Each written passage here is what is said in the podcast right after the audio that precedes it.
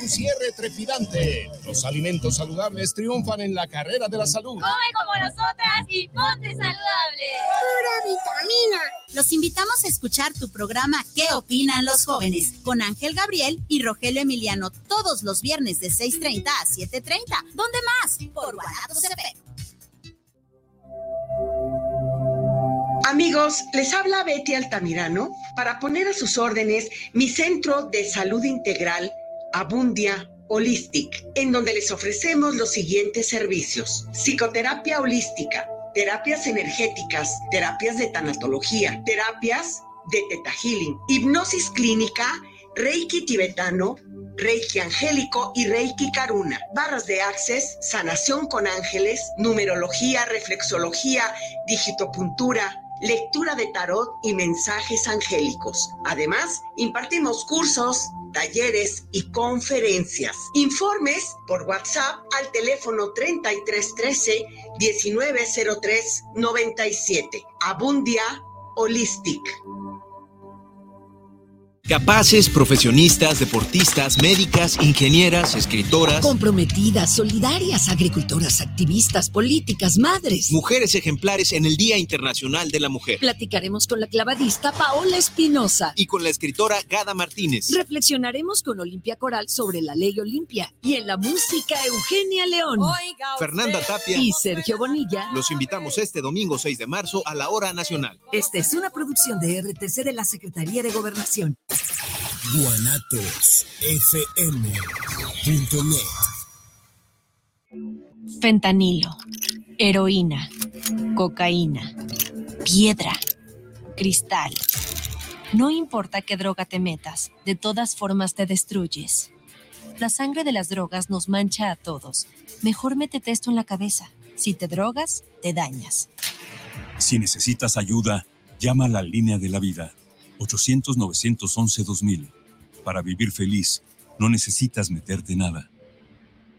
Los comentarios vertidos en este medio de comunicación son de exclusiva responsabilidad de quienes las emiten y no representan necesariamente el pensamiento ni la línea de guanatosfm.net.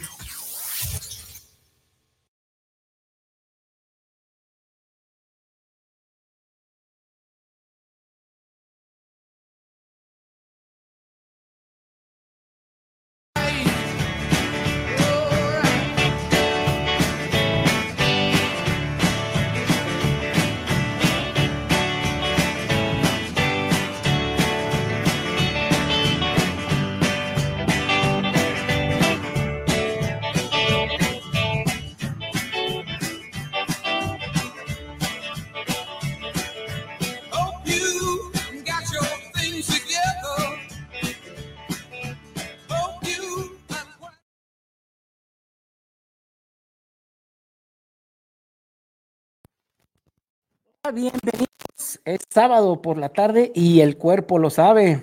Bienvenidos. Y el cuerpo, el cuerpo, todo, este, bienvenidos, hermandad macabre, a esta, a la mesa espiritista.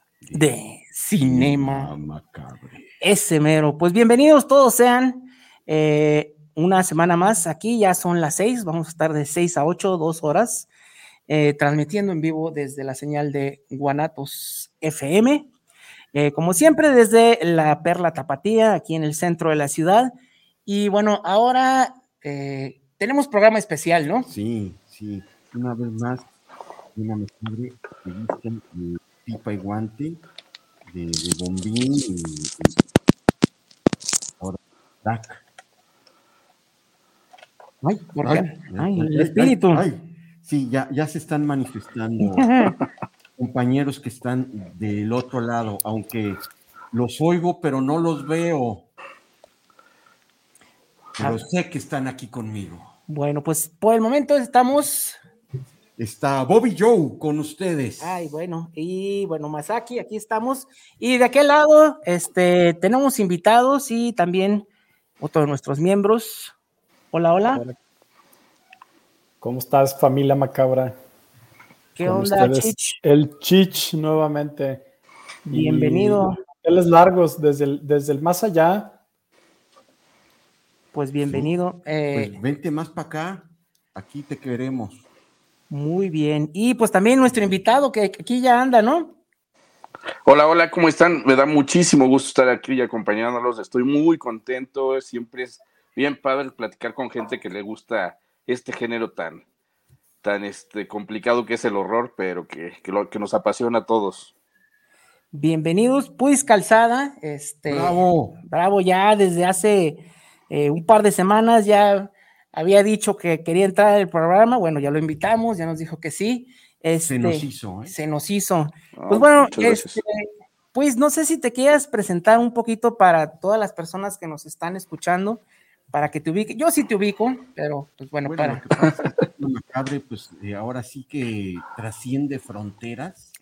Y pues ahora sí que hasta que pues, de Kuwait y todas esas zonas de, de Medio Oriente nos ven, entonces por favor, pues Claro que sí, muchas gracias, de veras, este, este reiterando eh, mi agradecimiento por la invitación. Este, también quiero mandarle un saludo a Melissa Ballesteros, que gracias a ella pues, este, se dio este contacto. Y, este, y bueno, eh, pues yo soy este, pues Calzada, soy dibujante, ilustrador profesional. Este, me dedico eh, mayormente a hacer cómics, cómics relacionados con, con, el género de horror y también este, diseño este, mercancía oficial de, películas de horror. Más o menos eso es lo que yo hago.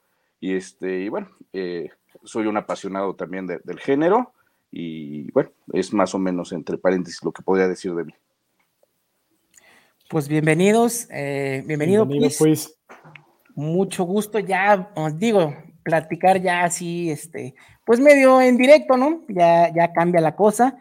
Y pues bueno, vamos a hablar, porque bueno, nos, nos dimos cuenta de que no habíamos hablado de esta serie de películas y bueno, yo le pregunté a Puis eh, pues, cuál es su favorita, cuál le gustaría hablar y pues vamos a hablar de, de pues la saga, porque ya es saga, ¿no? De El despertar del diablo, de Sam Raimi o Evil Dead, ¿no? Correcto, correcto. Este, bueno, pues bueno, eh, ese va a ser el tema central, pero bueno, sí, digo, eh, ya ves nuestro programa, ya sabes más o menos cómo está este, la mecánica, ¿no? Más o menos sí, este, pero pues bueno, ahí me van también guiando un poquito.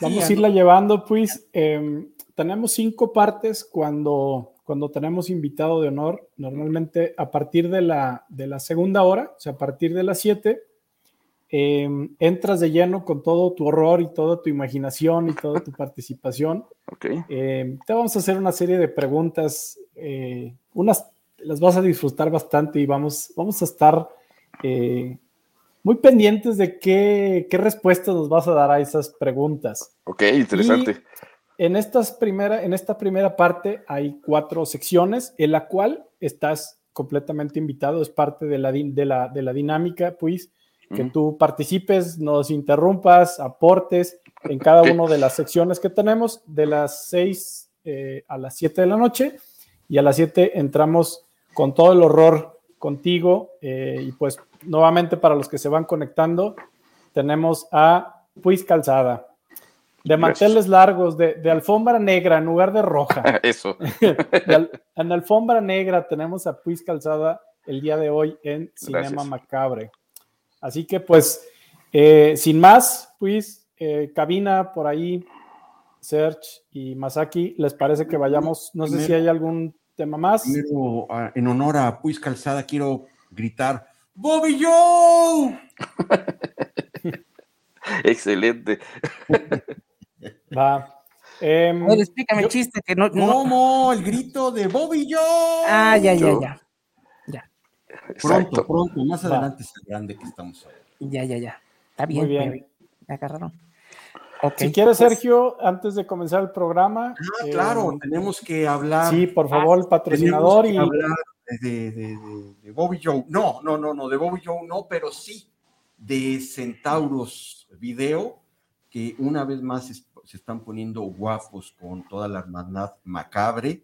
Y hoy tenemos no nada más un, eh, una película, sino formato rayo azul. Anda, pues. Formato rayo azul. Y estamos eh, hoy regalando a toda la hermandad macabre, por lo pronto de, de la zona metropolitana de Guadalajara, Eh, la posesión de Molly. Supongo que es medio diabólica.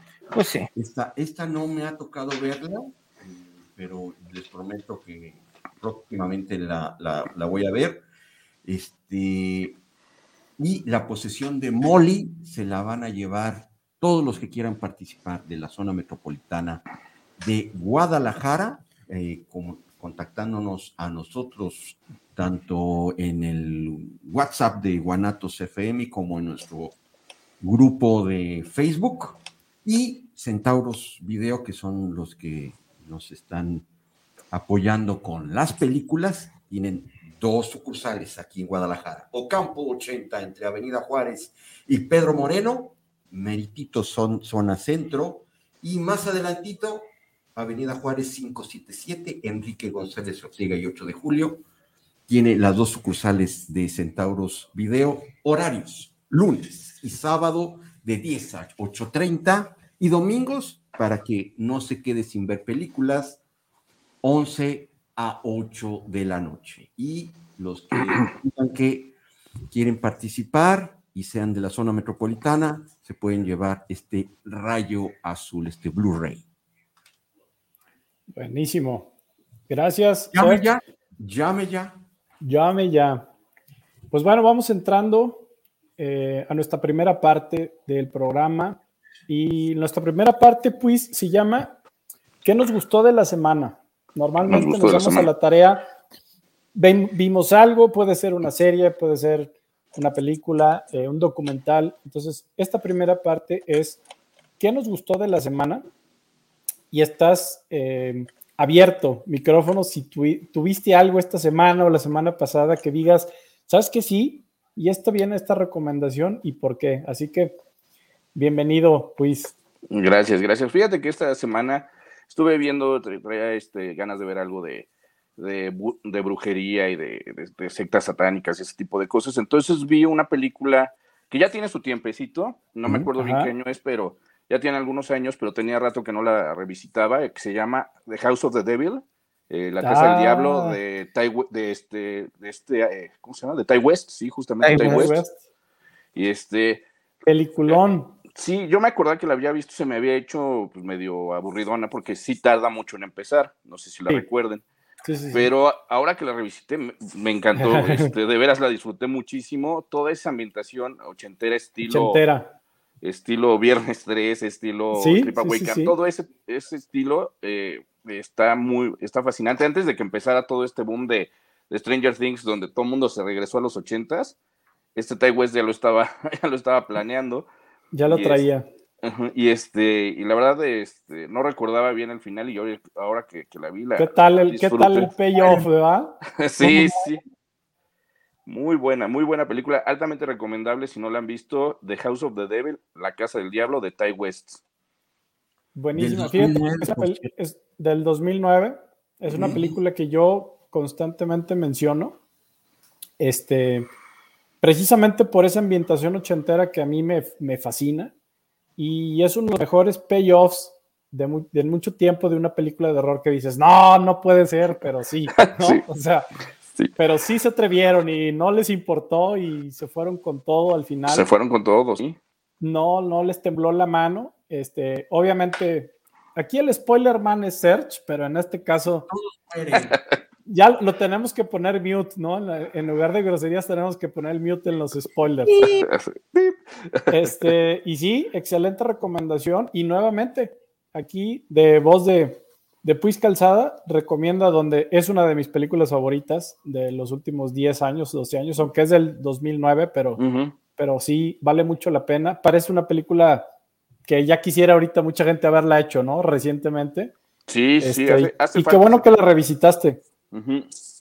Hace mucha falta ese tipo de, de películas que, que no son una secuela, que no son un remake, que no son un reboot, este, que es un guion original y que, y que se, se arriesgan, como tú dices, o sea, ahí sí, no importa si es el protagonista, el coprotagonista o, o incluso el antagonista, todos tienen una situación difícil. Sí. Esa clásica película ochentera que empieza hasta con un poquito de humor soso, ¿no? Ujú, Este, exacto. Así, literal, es humor soso donde la chavita eh, sin un dólar en la bolsa, eh, con toda esa historia que no sabes a dónde te va a llevar. Te lo imaginas, pero realmente no tienes como un contexto muy claro a dónde te va a llevar. eh, y creo que esa es la magia de, de House of the Devil, que no sabes, ¿no? Eso es realmente una aventura a lo inesperado, con una historia que se va desarrollando. Hay que tenerle paciencia, la primera media Sí. hora, 40 minutos, hay que tener paciencia, pero vale cada minuto, ¿no? Después de, Correcto. de que las cosas empiezan a tornar mal, ahí es cuando dices, ah, caray. Sí, Sí lo valió. muy bien. Sí, lo valió mucho. Pues buenísimo, pues. Eh, excelente recomendación, una de mis favoritas. Nuevamente repetimos House of the Devil, una película del 2009 de Ty West, que ah, esta- siempre decimos al final dónde la pueden encontrar. Esta es una película difícil de encontrar porque no está en ninguna plataforma. Pero sí la de pueden, en este, Centauros Video. Sí, stream- Pídala. seguro, seguro en hagan- este, en Blu-ray la pueden conseguir fácilmente, eso que sí. le busque. Sí, de hecho yo la tengo, precisamente la tengo en formato original, pero si no, vayan y dense una vuelta con nuestros amigos de Centauros Video y, por ahí. Y esa película en español yo creo que la tradujeron El diablo está en la casa, ¿no? Es Probablemente. la casa del diablo, la casa Ah. del diablo tal cual. Muy bien. muy Buenísimo. Serge, Masaki, ¿qué les gustó de la semana? Tú, Search. Pues bueno, a mí me gustó para verla de esta película, pero al final pues es la antirecomendación de la semana. De plano está Ajá, muy ya, vas a estar como yo a lo que no me gustó de la semana. A mí me gustó para que se fuera, como dice este, la canción, pues le, le entré con ganas porque el tema eh, es uno de, junto con las brujas y los hombres lobo, pues el culto, a mí me gusta todo lo que eh, hable de culto, y estoy hablando de Long Night, la larga noche. Este, sí, sí la vi en el Internet Verde, pero este, por ahí debe de estar en, en alguna plataforma formal. Una plataforma no Sí, pirata. Sí, así. La vi en el internet, como dice Melissa. Eh, Y bueno, ¿de qué habla? Pues eh, ya, bueno, este, ya es una historia ya medio sobadona. No vamos a, a decir spoilers, todos Oh. mueren. ¿Todos se mueren? Y todos se mueren. Eh, pero pues es eh, un culto de milenios atrás, está buscando a la que va a resurgir entre las cenizas y que tiene la posesión del ente maligno para apoderarse de toda la humanidad. Ah, Y la que, la, la, la que tiene este, digamos, el eslabón perdido, pues sí está medio guapa. Yo también la hubiera escogido. Este, y creo que lo, lo rescatable de la película es que eh, al final, después, en los cinco minutos finales, aparece una, una actriz que este, la conocimos a finales de los ochentas en la película Crash, Débora Cara Unger, mm. que este, estaba medio desaparecida este, de, de las películas, creo que la última que hizo fue en el 2017, ella sale como la mera, mera, mala, mala, malísima, pero pues creo que eso es lo más rescatable, este, el culto, es, bueno, la, protagonista es, es huérfana, el culto la, va llevando hacia una casa para que sepa eh, quiénes son sus padres biológicos, se va con su novio y a partir de que están en la casa, pues se desencadena todo lo que es eh, en, la noche más larga del año, pues que, se una al culto, el ente maligno la posea y pues que todos bailamos las. Sí. ¿Es, es película? Es película, Ah, sí, dura media hora, hora y media. Ah. Entonces, ahora sí que en una sentada literal, y luego le jalé, este, me, la, me la aventé. Este, pero si la ven por ahí y no tienen en una hora y media nada que hacer, pues véanla.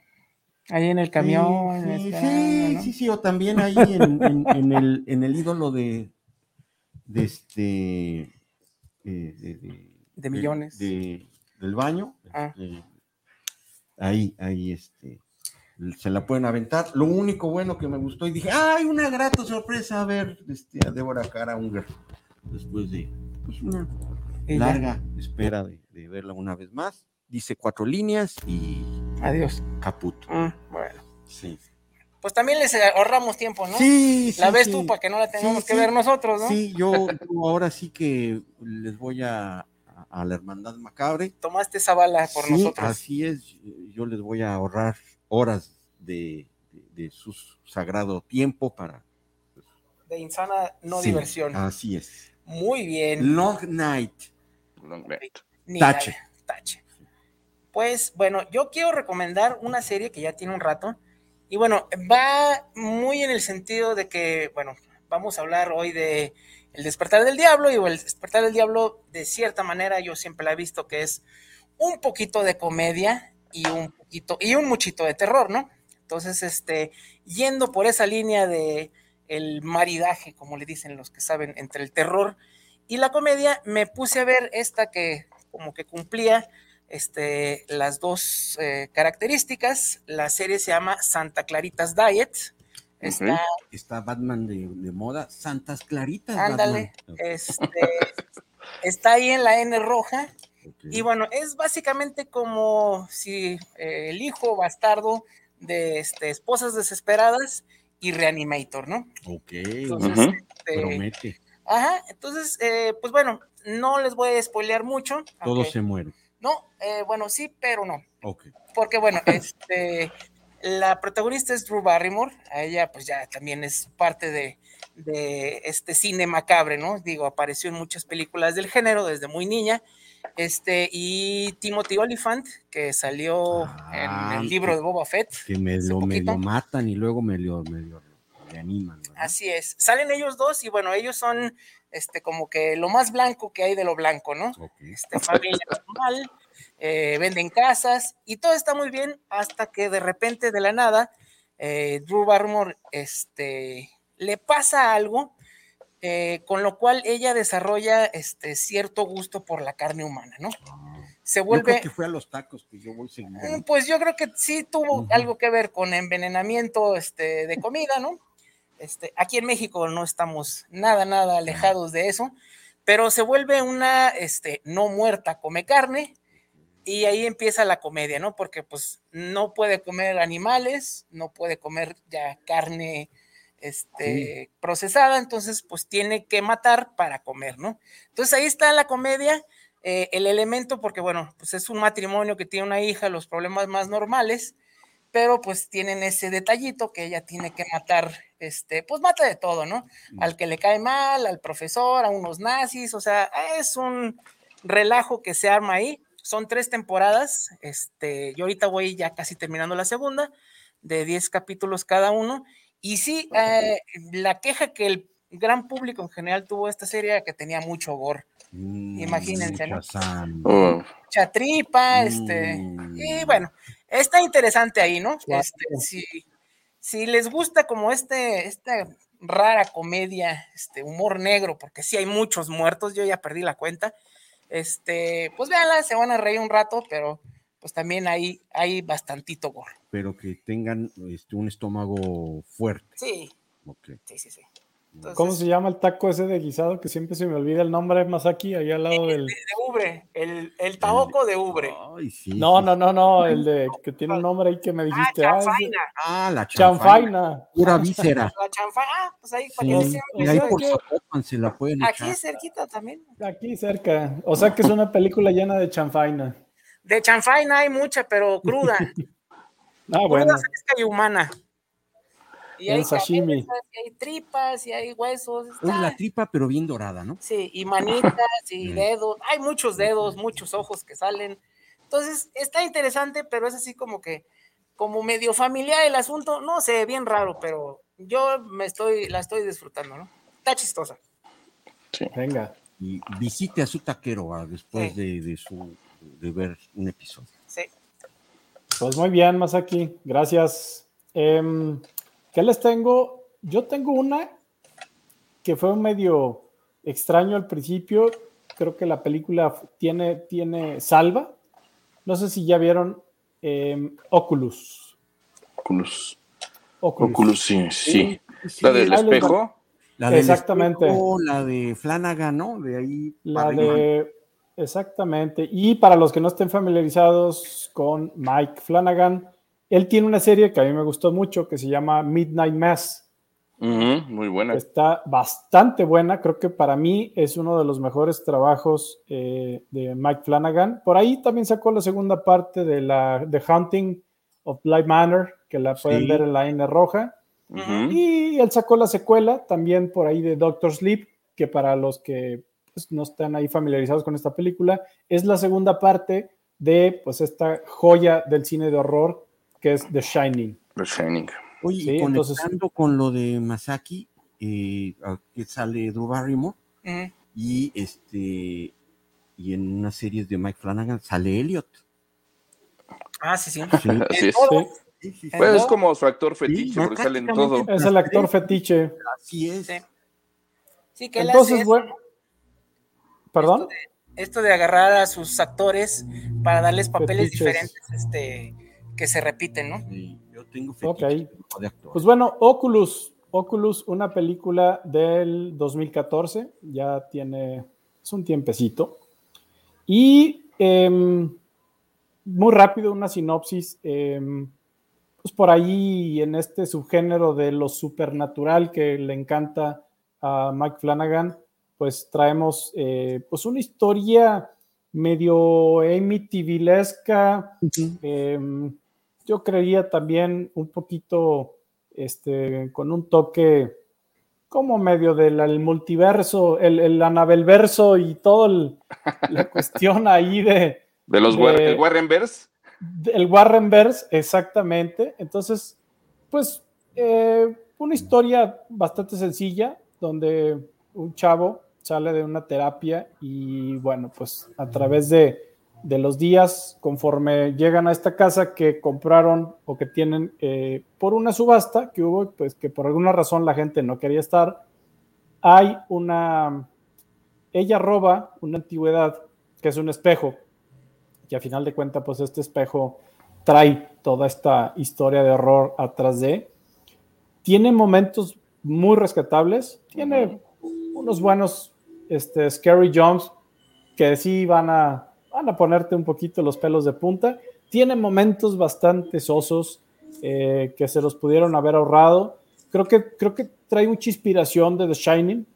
Creo que aquí Ajá. Mike Flanagan trae una inspiración total de The Shining y de Amityville Horror. Hace esta mezcla con esta historia y creo que sale bastante decente. No quiero decir que pues, es el mejor trabajo de Flanagan, por mucho no lo es, pero es una película bastante dominguera que puede que, que pueden sacar este provecho del horror que nos muestra Flanagan en esta historia. Y para mí esa es la recomendación de la semana, Oculus, y la van a encontrar sin ningún problema en la N roja. Así es. Está, está buena, está divertida esa película. Sí, juega con- cumple. con- no sabemos si está soñando, si no está soñando, si es la verdad o no es la verdad. Está, está interesante. Buenísimo. Bueno, pues antes de continuar a nuestra parte, terminamos esta parte, primera parte de Cinema Macabre, que fue qué nos gustó de la semana. Y antes de seguirle, por ahí ya tenemos saludos. Ah, saludos. Hoy están de gala con este Sí. gran invitado. Saludos de Ernesto Ramírez desde Gracias, la Ciudad Ernesto. de México. Por Gracias, ahí, Ernesto. a, a mi paisano Ernesto Ramírez. Este, luego en la página de Guanatos, Quirino Quiñones dice: Ya necesitamos nuestra dosis de cinema macabrón.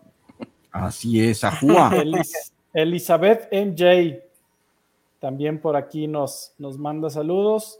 Y por último, Víctor Chávez, saludos para el programa desde Zapopan. No, hombre, todavía vienen más saludos. Eh, saludos a Puis Calzada y saludos a los locutores que están de pocas. Y ya participan. Ya, Ya inmediatamente. participan, ya participa de Zapopan. la posesión. Eh, desde la hermana República de Tlajomulco pueden anotar a la rifa a David Torres. Ahí y por está. último, Ana Cervantes, a todos en el estudio y al Muelas, que si le puedes desear un feliz cumpleaños, Mañana. es mañana. Una gran felicitación, Ana Cervantes, por tu cumpleaños. Y en el primer minuto del día de tu cumpleaños, el muelas te va a morder el dedo chiquito del pie izquierdo. Andy, pues. Para que no se te olvide. ¿Lo va a arrancar o nomás va a morder? Nada más morder Ah, para bueno. que cumpla su cumpleaños enterita. Enterita. Está bien. Buenísimo. Pues parte 2. Ahora, no sé, Masaki Search, cómo vean. La parte 2, la película debate de la semana. Ajá. Pero que va a formar parte de la plática con Puis, ¿no? O sea, creo que podríamos ponerla que forme parte de esta ensalada macabra eh, con Puis y vámonos pasando a la parte 3 y la parte 4 y nos vamos a la carnita del asunto, a la chanfaina. ¿Les parece hacer este pequeño cambio? Perfectísimo. Yo, yo. Buenísimo. Entonces, no sé si por ahí tengan. Pues esta tercera parte es lectura cómics y publicaciones o novelas gráficas. Como parte del programa, pues también fomentamos la lectura que siempre nos invita a imaginar, ¿no? Entonces, no solamente un libro, puede ser una novela gráfica, puede ser una publicación, pero todo lo que sea en esta parte de lectura es esta, esta segunda, esta tercera parte que hoy va a ser segunda parte. Y te cedo la palabra, pues, nuevamente, si tuvieras algo en mente que, que a nuestros macabrones escuchas les puedas recomendar para, para una, una lectura de horror. Claro que sí, este, de hecho sí venía preparado. Ah, Este, eso es todo. Y les quiero este, recomendar esta novela gráfica que se llama Did You Hear What Eddie Gein Done? Que es, Ah, ¿Te enteraste de lo que hizo Eddie Gein? Esta, esta, novela, esta novela gráfica está escrita por Harold Sketcher y Eric Powell es el artista. Eric, Pa- Eric Powell es, es conocido por ser el creador del personaje de Goon. Oh, claro. Y este, la, la novela gráfica está bellísimamente ilustrada. Es, es prácticamente eh, pues, la biografía de, de Ed Gein, desde que era niño hasta que cometió sus, sus crímenes. Y este, está, está tratada desde el punto de vista de Ed Gein.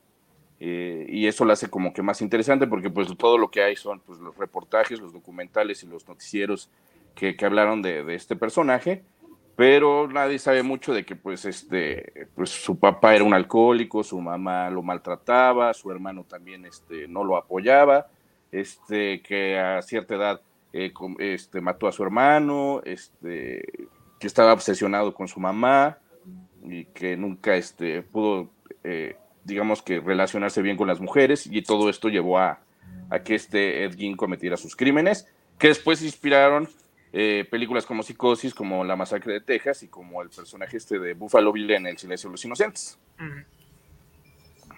No, ya en, este, en- en este momento lo acabo de poner en mi lista de compras, en la A de las compras que todos hacemos en esta maravillosa A.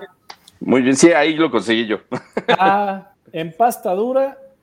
Más tardaste en terminar la, la reseña y la, la recomendación, pues, cuando lo acabo de poner en mi lista de compras. Perfecto, perfecto, muy, muy recomendable. El arte es muy bueno. Eric Powell nunca, nunca decep- decepciona, es de mis artistas favoritos. Y este, y bueno, ahí está eh, este libro, esta novela gráfica que está muy, muy interesante. ¿Nos repites el nombre, pues? El nombre es, este, ¿te enteraste de lo que Eddie Gein hizo?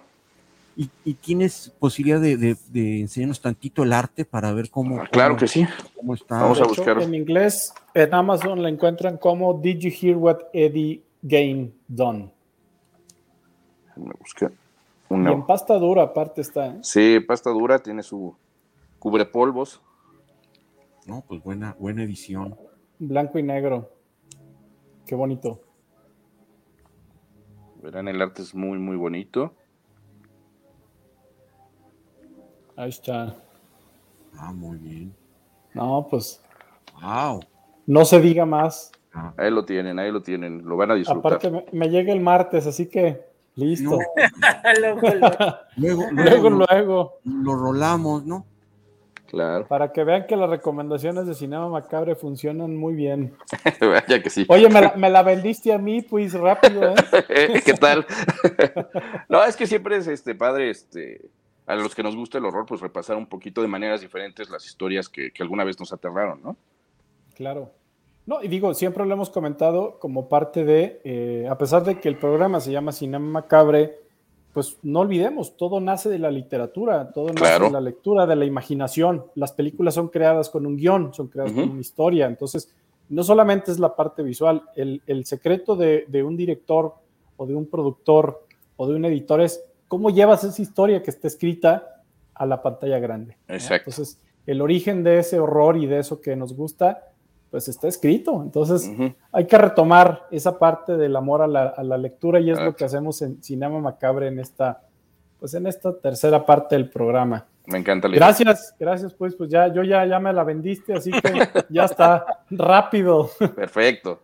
Masaki. Y ahorita que te moviste, traes una playera de Evil Dead, ¿verdad? Claro, de hecho, este, este diseño, esta playera, la voy a, a ver, ¿eh? presúmela. Ahora sí que Te la voy a, la voy a presumir porque este es de, de, las, de la mercancía oficial que hago para, para películas. Ah, buenísimo. Al final, pues, que no se te olvide, nos das no. bien todos los datos de dónde pueden adquirir tus, sí, tus productos. Que se vale el gol, la, el gol. la merch. Sí, nos, no, claro. platicamos de eso, platicamos de eso. Sí, sí, sí, no, ya cuando lleguemos a lo tuyo, sí, sí, será parte luego. de.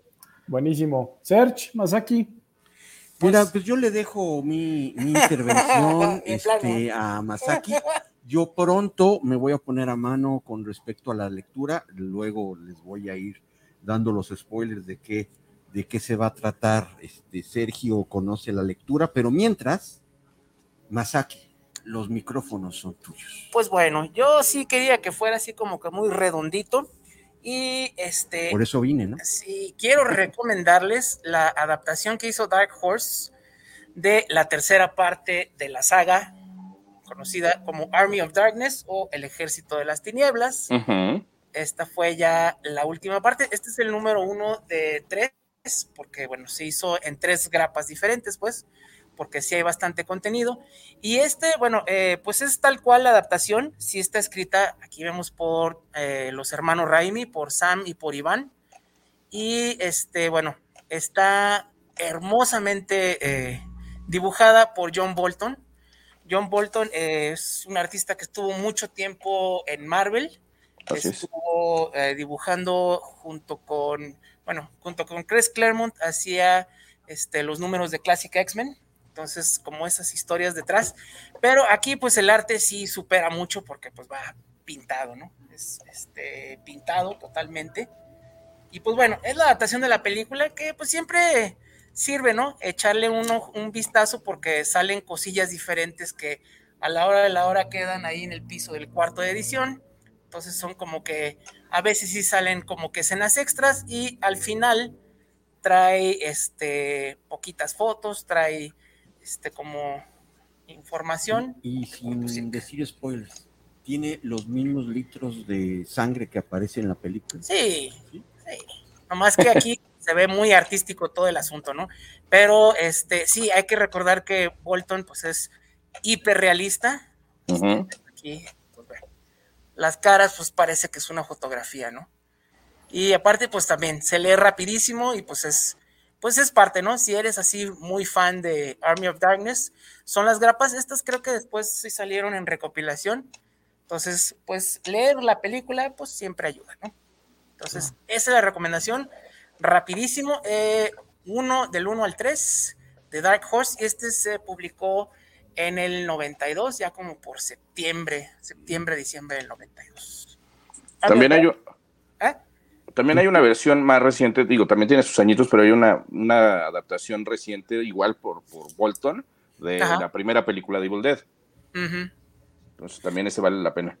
Sí, y pues ves que pues Ash no es ningún, este, eh, pues improvisa lo de los cómics, ¿no? Ha estado en una cantidad de, extraordinaria ya de, de, de, cómics. Es que es un es un personajazo. Sí. Sí, sí, y se ha enfrentado a, a este a Freddy Krueger, a este a Jason, a Jason, a, a los Jason. dos juntos.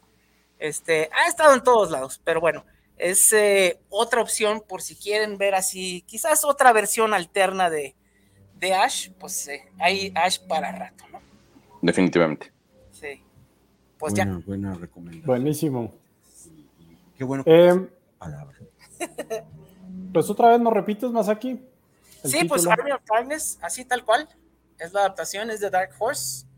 Y bueno, este es, bueno, grapa pues, pero sí hay recopilación. Fueron este, tres tomos de la película y es adaptación tal cual, ¿no? Aquí lo que vale mucho es el arte, ¿no? El arte sí es fabuloso. Entonces, pues ahí está. Sí, muy, muy realista. Buenísimo. Ya está. Pues yo por ahí escarbando en una de las cajitas me salió un libro. Y voy a decir el, el nombre de la tienda porque pues, está por allá en Ciudad de México, así que este, y me encantaría que esa tienda pudiera estar acá en Guadalajara.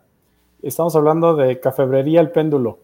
Ah, Es de esos lugares que siempre digo que, que- que quieres todo y no necesitas nada. Exacto. sí. Definitivamente. Es, este, todo, es como ir a una dulcería. No, si eres no, niño. o sea, es como el niño, exactamente, la dulcería y definitivamente quieres todo, pero nada de eso te sirve, pero, pero a nosotros nos sirve. claro. Y, y en una de esas idas a comprar cosas este, que no necesito, pero quiero, este, me encontré un libro que me llamó la atención por su portada, eh, bastante interesante, eh, se llama Fantasmas, tal cual. Es una publica- publicación de un autor que se llama Antonio Andrés Ballesteros. ¿eh? Y son unos relatos victorianos muy interesantes de historias de fantasmas. Eh, es un libro que me sorprendió, no esperaba nada de él, estaba así en ofertita este, en su momento. Y, y aunque son historias de fantasmas muy a la antigua, digo, podemos pensar, ¿no? Eh, la época victoriana, eduardiana, ¿no? De qué tan antiguas ya venían esas historias, cómo a través de la, de la, pues del tiempo se han ido eh, transcribiendo, ¿no? Estas narraciones espectrales, pues eh, este autor, eh, Antonio Ballesteros, nos viene, nos trae esta literatura muy interesante, donde nos transmite pues ese interés por el periodo victoriano, ¿no? ¿Qué, qué pasaba? A ver, ¿quiénes eran los, fa- los fantasmas en la época victoriana, acá, ¿no? Porque creo que cada época tenemos seres que corresponden de repente a las épocas, ¿no? Yo sí considero que hasta los propios monstruos tienen época, ¿no? Que trascienden, pero nacen de una época, ¿no? Entonces, creo que esta parte eh, interesante de, de cómo eh, en su momento materializar una cuestión que era meramente una parte irracional en ese momento, momento y dar frente ¿no? a esa parte también que era medio espiritualidad y te, pues creacionista y propicia ¿no? un libro que, que de verdad me ganó solamente un- en un momento por la portada y por el precio que trae una muy buena oferta Oh, y nos plasma una perspectiva literaria de lo sobrenatural y de lo fantasmagórico en una época en la que no estamos tan acostumbrados a leer historias de fantasmas de esta época y para mí esa es la recomendación literaria de esta semana eh, que se llama Fantasmas, bien Fantasma. sencillo, Fantasmas de Antonio Andrés Ballesteros González. Así que No, si pues lo pueden encontrar. Anotado ningún- también. Sí, bien interesante esta, esta recomendación. Así que pues, sin más ni más, em, terminamos con esta parte 3, que fue la 2, pero ahora fue la 3 de publicaciones, lectura eh, y obras no literarias. Así que pues me la vendió como en dos minutos, así que ya está, pero es más, ya está ordenada, pues ya me llega el Perfecto. martes para que veas. No, ya, ya Excelente, oja- ojalá y te agrade, porque la verdad sí, este, bueno, si la historia, aunque ya la conozcas, el, el arte es muy bonito. Se ve. Así que, y está en muy buen precio, así que pues de una vez Échenle. aproveché, Sí, aprovechen. aprovechando. muy bien. Bueno, estamos a 15 minutos antes de las 7. Hay una cuarta parte, que ahora será nuestra tercera parte. Es eh, que esa casi siempre me toca darla a mí, a reserva de tu parte. A ver, vamos a hacerte una pregunta, pues, ¿qué tan videojugador, qué tan gamer eres? Híjole, ojalá y tuviera tiempo de jugar videojuegos, pero sí, no, este... ¿Te gustan? eh, Digo, más allá gustan. del tiempo. Me gustan mucho los videojuegos, este, hay, hay ciertas sagas de videojuegos que, que- que me gustan mucho, pero este, pero no, de, de hecho ahora sí no, no encuentro tiempo para, para poder disfrutarlos como, a- como antes, pero este, pero sí, sí me gustan. ¿Algún juego de horror? ¿Algún videojuego de horror que te acuerdes? No hay muchos videojuegos de horror, este... Digo, perdón, hay, perdón. Hay muchos videojuegos de horror que llegan a veces a resultar mucho más eh, perturbantes que lo que puede Sí. resultar una película puede resultar eh, un libro, una publicación. ¿Alguno que recuerdes que te haya gustado? Fíjate que hace poco, cuando todavía tenía chance de, de jugar videojuegos, este, salió esta versión de, de La Bruja de Blair, el videojuego Ah, de La Bruja sí. de Blair. Y Salió para este, Xbox inicialmente. Así es, ya después lo, lo ampliaron a todas las plataformas. Yo lo Sí. conseguía para, para PlayStation. Y este, y la verdad eh, tiene unos buenos momentos este, macabros, tiene buenos sustitos. sí, sí, sí, sí. Y este, y la historia te, te- te va este, guiando por el juego muy, de manera muy amena, porque eres un como un investigador, bueno, eres un Con su, con su fiel, con su fiel canino, ¿no? Exacto, ahí es lo, lo entretenido, es que también tienes que estar cuidando que no le pase nada al perro. Al perro. y este y el perro pues es el que te eh, protege de bueno te avisa de los peligros que hay Sí. en el en el bos- en el bosque de Burkittsville Ujú. en las montañas negras y este la verdad sí este sí me tuvo así jugándolo este en la noche en silencio pues sí me tuvo algo tenso la verdad sí me gustó esa versión de, de la bruja de Blair que ha sido mucho mejor que las últimas este, secuelas Las- y las películas. que- Estoy totalmente de acuerdo contigo. De los últimos años, yo creo que de los últimos 3, 4 años, eh, este remake, bueno, no es un remake, pero este juego de Blair Witch, así tal cual, eh, que nace primero en plataforma Xbox y luego creo que ya lo hicieron en multiplataforma. Así es. Tiene algo bien interesante para todos aquellos fanáticos como yo de Silent Hill. El radio era el que te avisaba cuando algo iba a suceder, ¿no? Y, aquí es el perro, porque tiene Sí. un pastor alemán el personaje, el perro es el que lo alerta, ¿no? En un Exacto. momento donde sabes que las cosas no se van a poner bien, pues ese es precisamente el perro Ajá. que empieza a gruñir empieza a que ponerse empieza a nervioso gruñir, ¿no? Este, muchos momentos de estar con una linterna, ya se podrán imaginar el bosque, solamente estar con la linterna. Eh, la primera parte de ese juego se desarrolla mucho de día.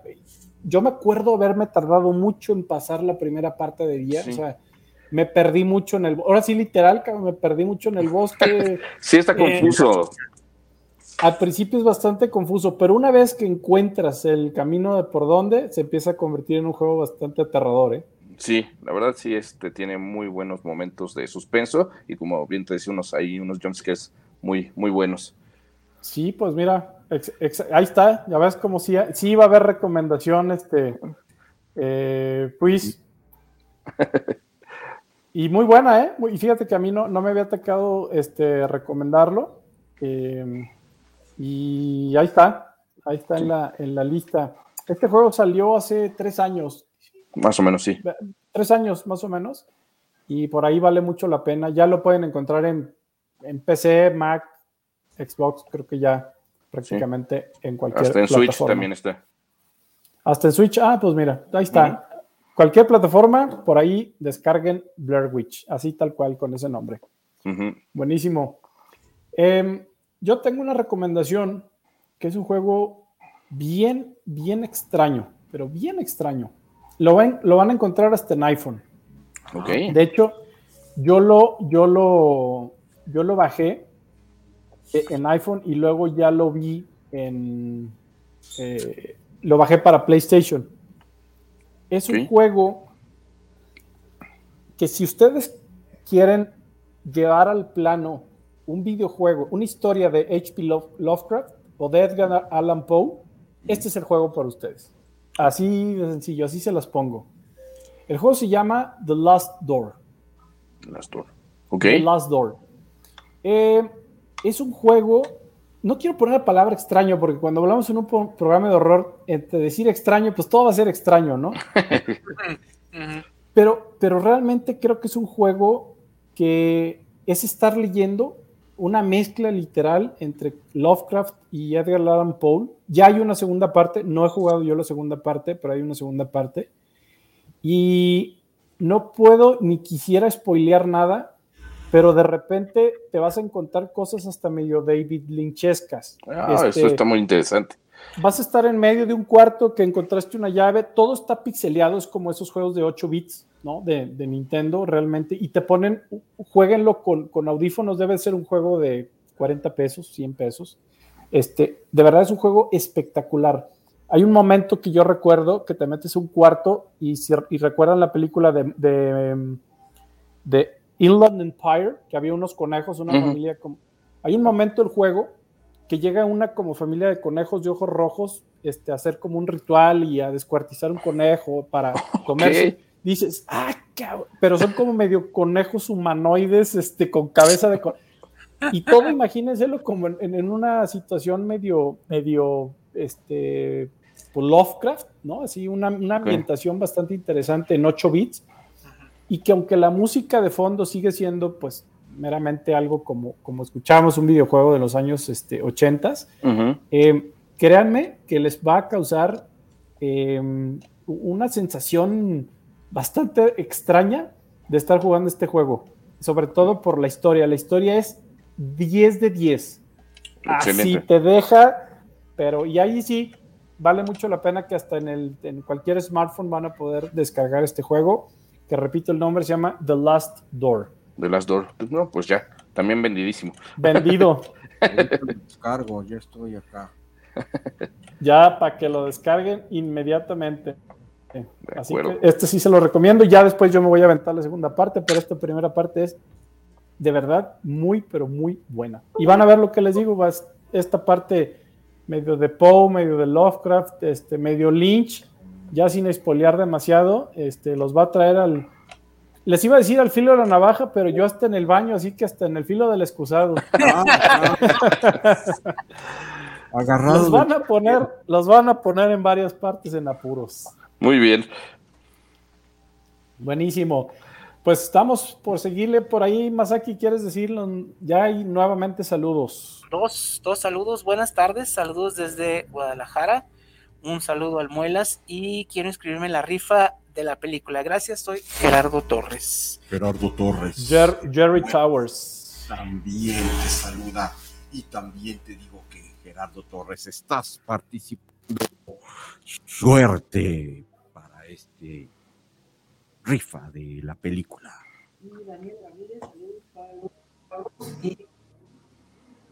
Una felicitación por el programa.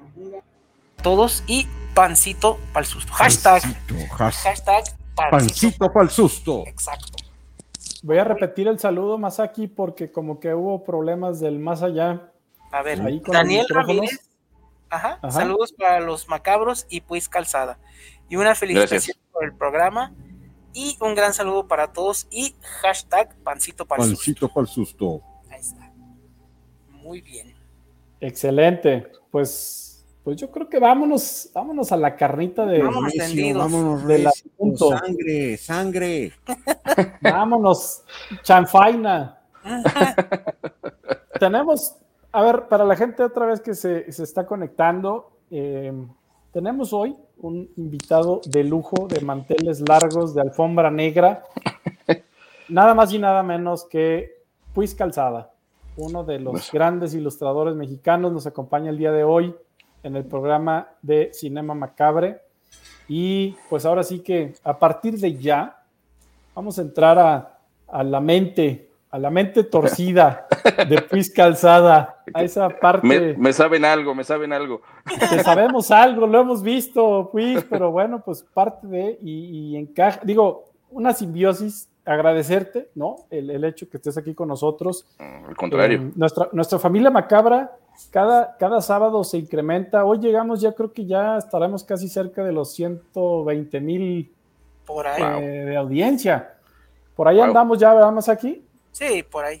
118. Y a ver, y hoy con Puis, pues se va a ir a 200 mil. Así que ese es el número que, que te está escuchando ahorita, Puis. O sea, es ya un programa que pues lo hemos hecho con mucho cariño, y- pero a la vez con mucho horror y con, con mucha tripa para que, que siga creciendo. Y nos damos cuenta que, que el horror eh, forma parte de, de todos y de nuestras vidas en cualquier momento, ¿no? Entonces, esto creo que es lo que ha hecho crecer a esta familia macabra, porque todos tenemos una historia de horror que compartir, ¿no? Todos tenemos ese momento eh, que recordamos, no importa lo que sea, eh, que está relacionado con el horror, ¿no? Entonces, pues Así es. eso es parte de, de la esencia de este programa. Así que nuevamente, bienvenido, Puis Muchas Calzada, aquí a Cinema Macabre. Entonces, vámonos, vámonos a, a- a darle a esa mente, oye, como la película de, de The Cell, ¿no? ¿Te acuerdas? Ajá, sí, claro. Ahí Con Jennifer López. Con J. Lo, yo creo que de lo único bueno que ha hecho en su vida la señora. Mamacita. Híjole, que esa película me gusta mucho. Se ponían Sí. un traje rojo así como medio espacial, este, Sí. y se conectaban a la mente o al cerebro, a, la- a los pensamientos, ¿no? A los sueños de, de Más las personas. Vincent D'Onofrio. Vincent D'Onofrio, claro. Vincent D'Onofrio. Entonces, esa es una gran película, así que como esa película de The Cell, vamos poniéndonos el traje y conectarnos a, a esa mente. ¿Qué hay detrás de esa mente interna? Esa, esa puerta del más allá de Puis Calzada. Puis, nuevamente, bienvenido. Y para, para darte una guía de las Ajá. preguntas, yo creo que esto nos va a ayudar precisamente para, para dar contexto, que la gente te conozca un poquito más, tu trayectoria. Tal cual la primera pregunta, pues. Ajá. ¿Quién eres? ¿Quién es soy? Puis Calzada? ¿Quién es Puis Calzada? ¿De dónde, ¿De dónde nace este personaje Puis Calzada? Bueno, pues Luis Calzada es un apasionado de, de los cómics, del cine de horror, de las historias imaginativas, de los este de los rincones oscuros de tanto de la literatura como del cine, como de los cómics. Este, crecí con, con muchas influencias de, sobre todo del cine, setente- el cine de horror setentero y, y ochentero y los cómics de, de Marvel Comics. Y este, esto siempre me llevó a, a- a querer hacer algo. Eh, y bueno, desde muy niño, desde muy pequeño me, me gustó dibujar. Eh, nunca fui un, un, es- eh, un estudiante sobresaliente, por lo mismo de que estaba más ocupado leyendo cómics y dibujando que, que poniendo atención en las clases. Pero este, bueno, de- después de, de- de un tiempo, pues el, el- el dibujo se empezó a convertir en, en algo ya más importante en mi vida, algo que sí estaba yo tomando en cuenta para, para poder vivir. Este, aunque eh, du- durante algún tiempo, pues me perdí el camino por andar este, de adolescente queriendo in- eh, inmiscuirme en el mundo del rock. Ándale.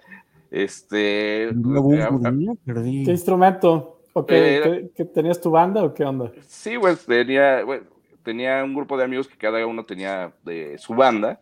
Este, eh, tocábamos este, esporádicamente en, en lugares. Este, yo tocaba la guitarra, a veces cantaba, no muy bien, ninguna de las dos cosas. Y este, entonces, este, pues ya después de, de hacer, de hacer ese intento por, por desarrollarme en el mundo de la música, dije, no, lo mío es el dibujo y tengo que seguir este, fomentándolo.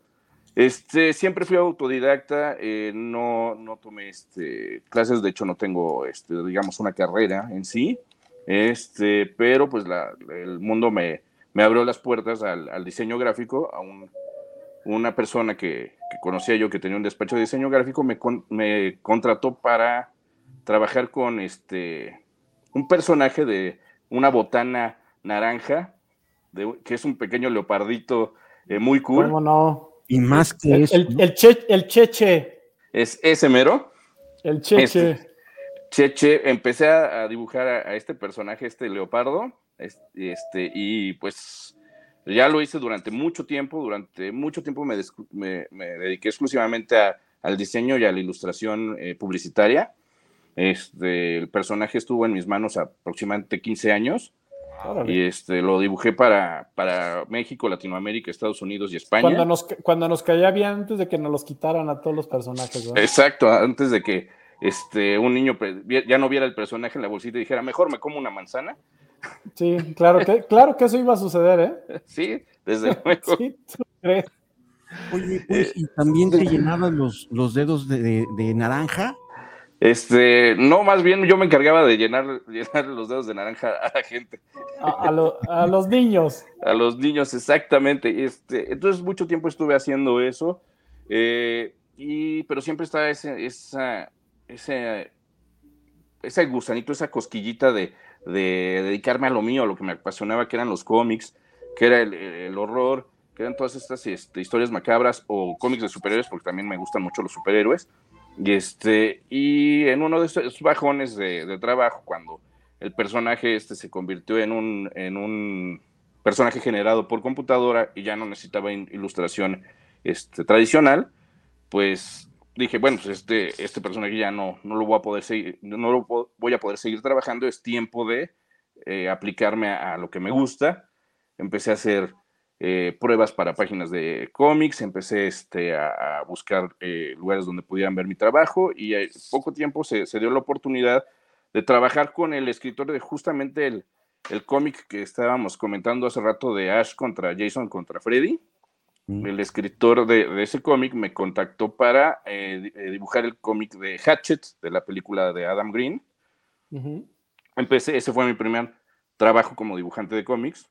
Este, hice una serie que se llama Hatchet Vengeance, donde, donde este personaje, Víctor Crowley, el, el- el fantasma asesino, este, persigue a unos narcotraficantes y, este, y termina ahí siendo un baño de sangre. Eh, después este, empecé a, hice una historia muy, este, muy extraña, pero muy divertida, donde el zorro, este personaje eh, mexicoamericano, eh, que, protegía a los, a los indígenas de, de los españoles, este, se enfrentaba a las huestes de Cthulhu. Y este, ya después de, de eso, pues empecé ya a hacer este, eh, más, este, más cómics. Este, empecé a hacer cómics de, de recopilación de historias de horror, que se llama La sombra de la bruja. eh, y ahorita, bueno, ya después de pasar por varios títulos, incluidos varios más de, de Hatchet, eh, no sé si recuerdan la- una película del, del año pasado eh, que se llamó Willy's Wonderland, donde un Nicolas Cage que no habla se Con enfrenta. Nicolas Cage. Ajá. Oye, como digo, es, es Nicolas Cage en, en Showbiz Pizza. Exactamente. Entonces, eh, ahí, y aparte no habla una sola palabra en la película, me imagino que fue muy difícil para él ese papel. El caso es que, bueno, esa, esa película pues generó su, su fandom de culto y, este, y afortunadamente me ofrecieron el, el trabajo de hacer la, el cómic precuela de esa historia. Entonces, ahorita estoy trabajando justamente en ese cómic. También estoy con- trabajando un cómic que se llama El culto. Bueno, acaba de terminar eh, la primera parte que era el culto de Drácula. Y este, y ahorita está en la secuela que es Rise of Drácula, que sería este, Drácula ascendiendo, algo así. Y este, en esos dos cómics ahorita es en lo que estoy ocupado. Vienen más proyectos. Y mientras tanto, por otra vertiente, de que es el, el cine de, eh, de horror, pues estoy trabajando con una compañía eh, de ropa este, que tiene su base en el Reino Unido, donde ellos este, consiguen licencias oficiales de películas de terror. Eh, me piden a mí que les haga una ilustración, un diseño para, para estas playeras y, este, y lo, ya lo plasman ellos este, y son, es mercancía oficial, que eso es lo, lo que también me gusta mucho, ¿no? Que, que parte de mi trabajo ya es parte de las películas que tanto me gustan.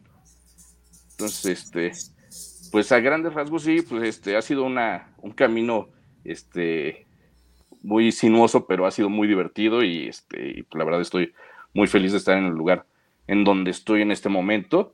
Porque la verdad hago cosas que, que- que me apasionan mucho, que me gustan mucho, que me divierten mucho y creo que a la gente también le está gustando porque pues afortunadamente sigue habiendo trabajo.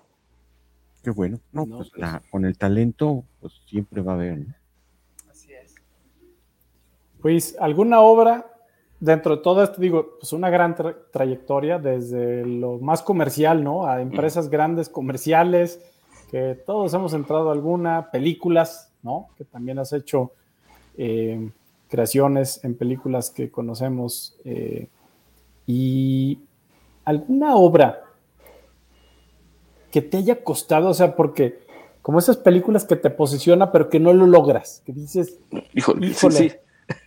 Es mi némesis, cabrón, pero, pero algo, y, al final te acaba posicionando, y puede que no lo hayas terminado aún, puede que siga siendo así como, como ese tabú tuyo. ¿Ha habido algo en especial que recuerdes, pues así? Pues fíjate que no, nunca este, se me, nunca me he quedado así clavado este, con una obra. Siempre, siempre he seguido una, una este, idea de algunos este, consejos de dibujantes de cómics que, que he seguido, que es este terminado, aunque no esté perfecto. Tiene que estar terminado aunque no esté perfecto.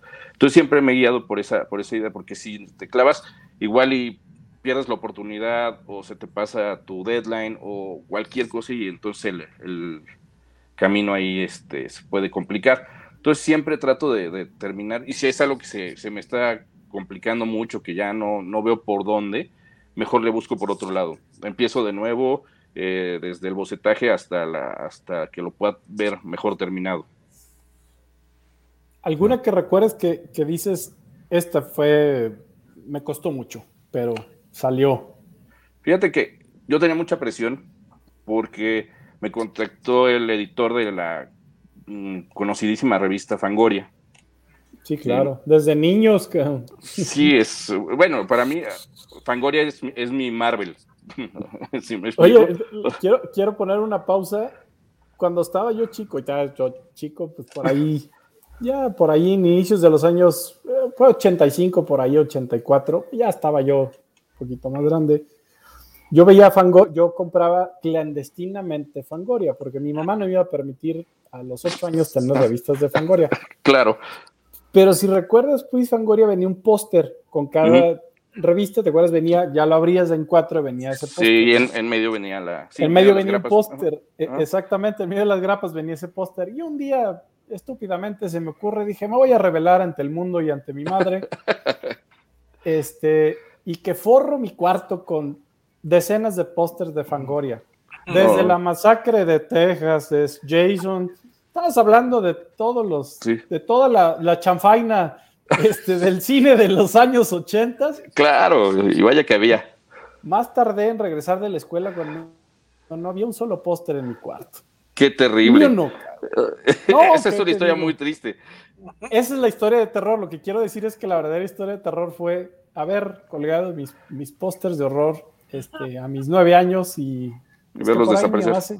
Se, encargarla- se encargara de desaparecerlos y no sé ni qué habrá hecho con ellos porque no me los regresó nunca más. No, pues seguramente se fueron directo al bote de la basura. Eh, me queda muy, eso y mis cartitas de Garbage Patch Kids. Ah, Esas- claro. Ah, ¿Las recuerdan? Sí, sí.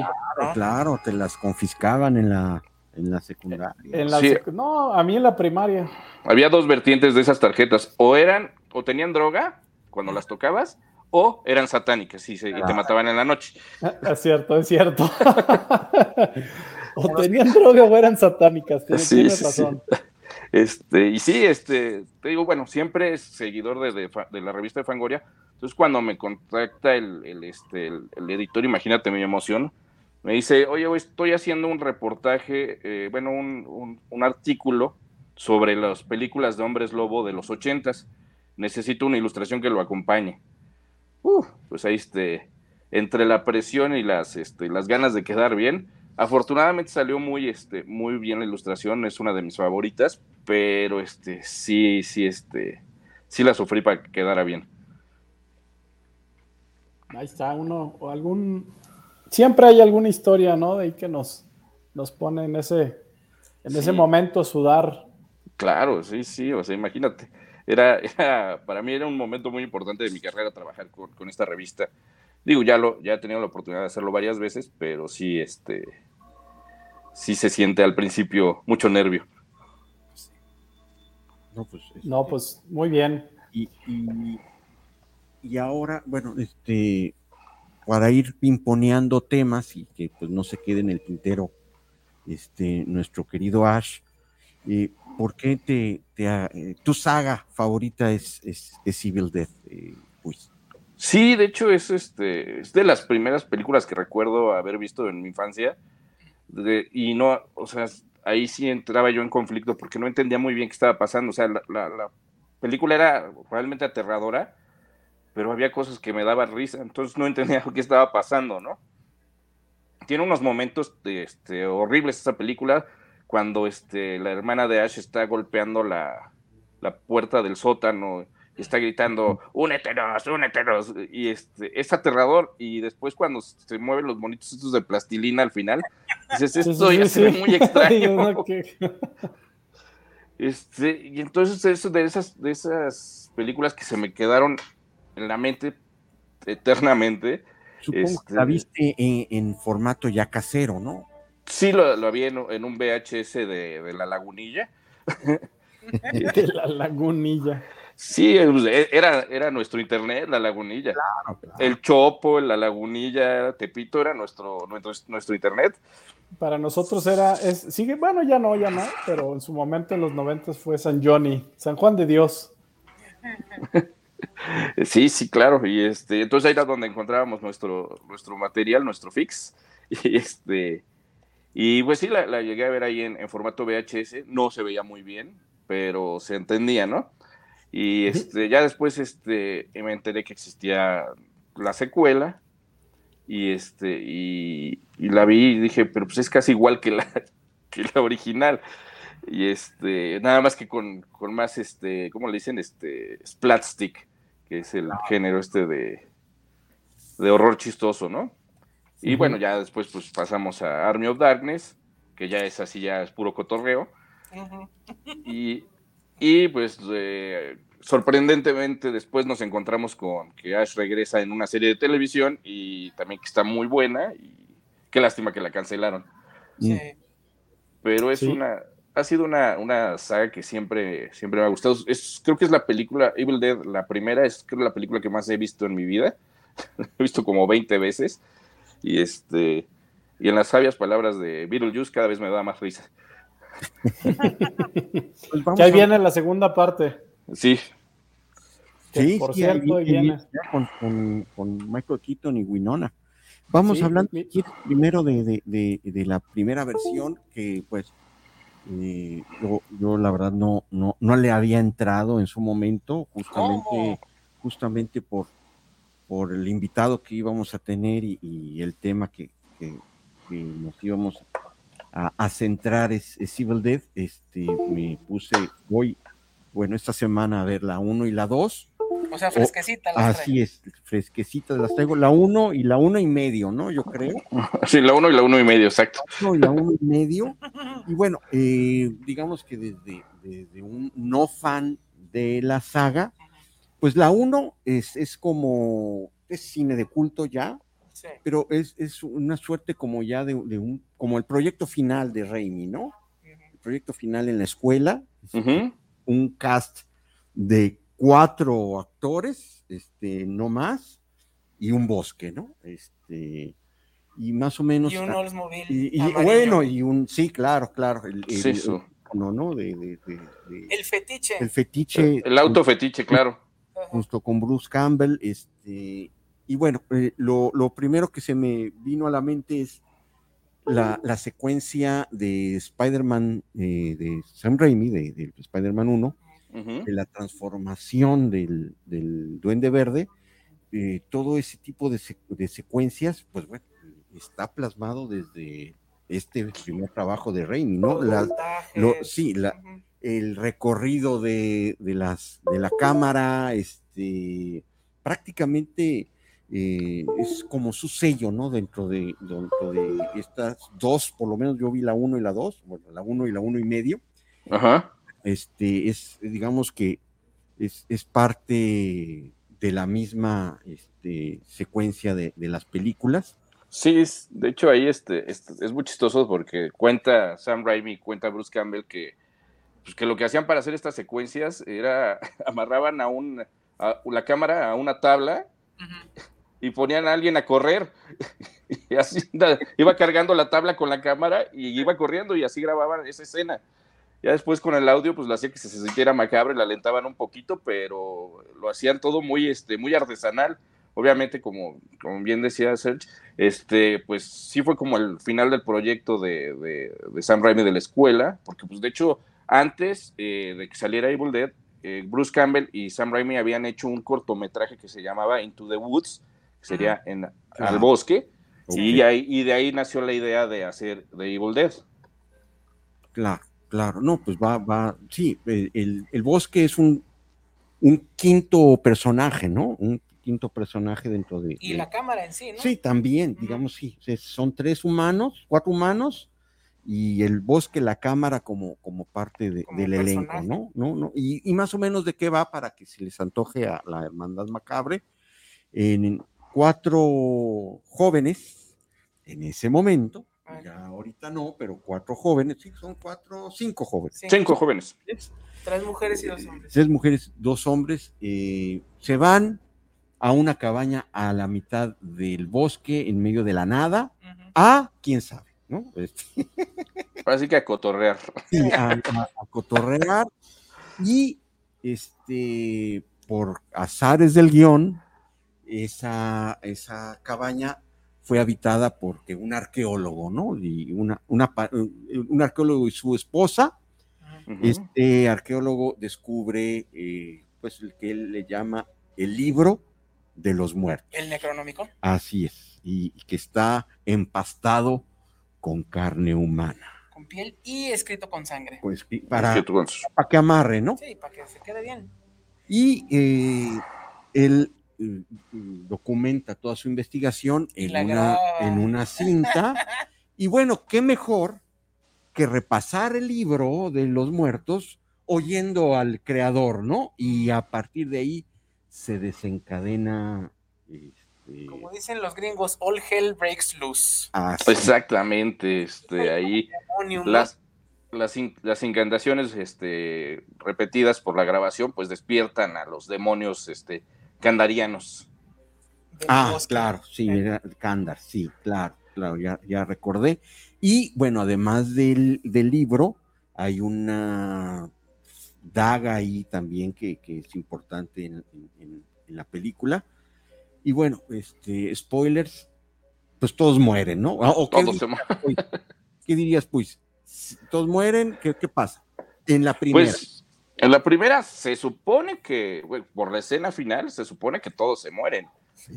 Se supone que ahí este, y luego por eso mismo, este, para la secuela, para Evil Dead, eh, parte 2, eh, pues este Sam Raimi trata de recapitular todo lo que pasó en la primera para que vean de qué manera sobrevivió Ash. Sí.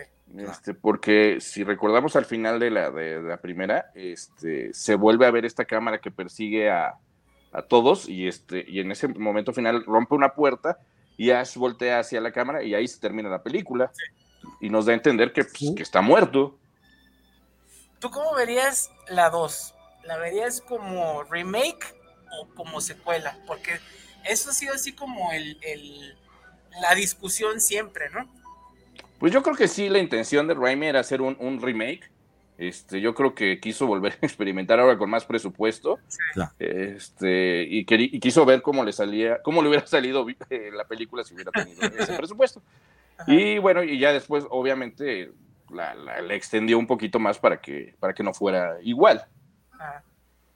Sí, Pero sí, sí, entonces sería como ricuela, digamos. exacto. Ah, Ahora que está de moda ese término, una requel. Una requel. Que- y bueno, ustedes que están más inmersos en el, en el lore de, de Evil Dead, de la 1 a la 2, ¿cuánto tiempo pasó? Seis años. Seis años, ok, ok. ¿Y qué fue lo que desencadenó que se hiciera la, la parte 2? Pues este Stephen King le dijo a Dino Laurentiis que la primera estaba muy buena. Y Dino de Laurentiis dijo, órale, pues me gusta, este, ¿por qué no hace, por qué no les patrocinamos la secuela?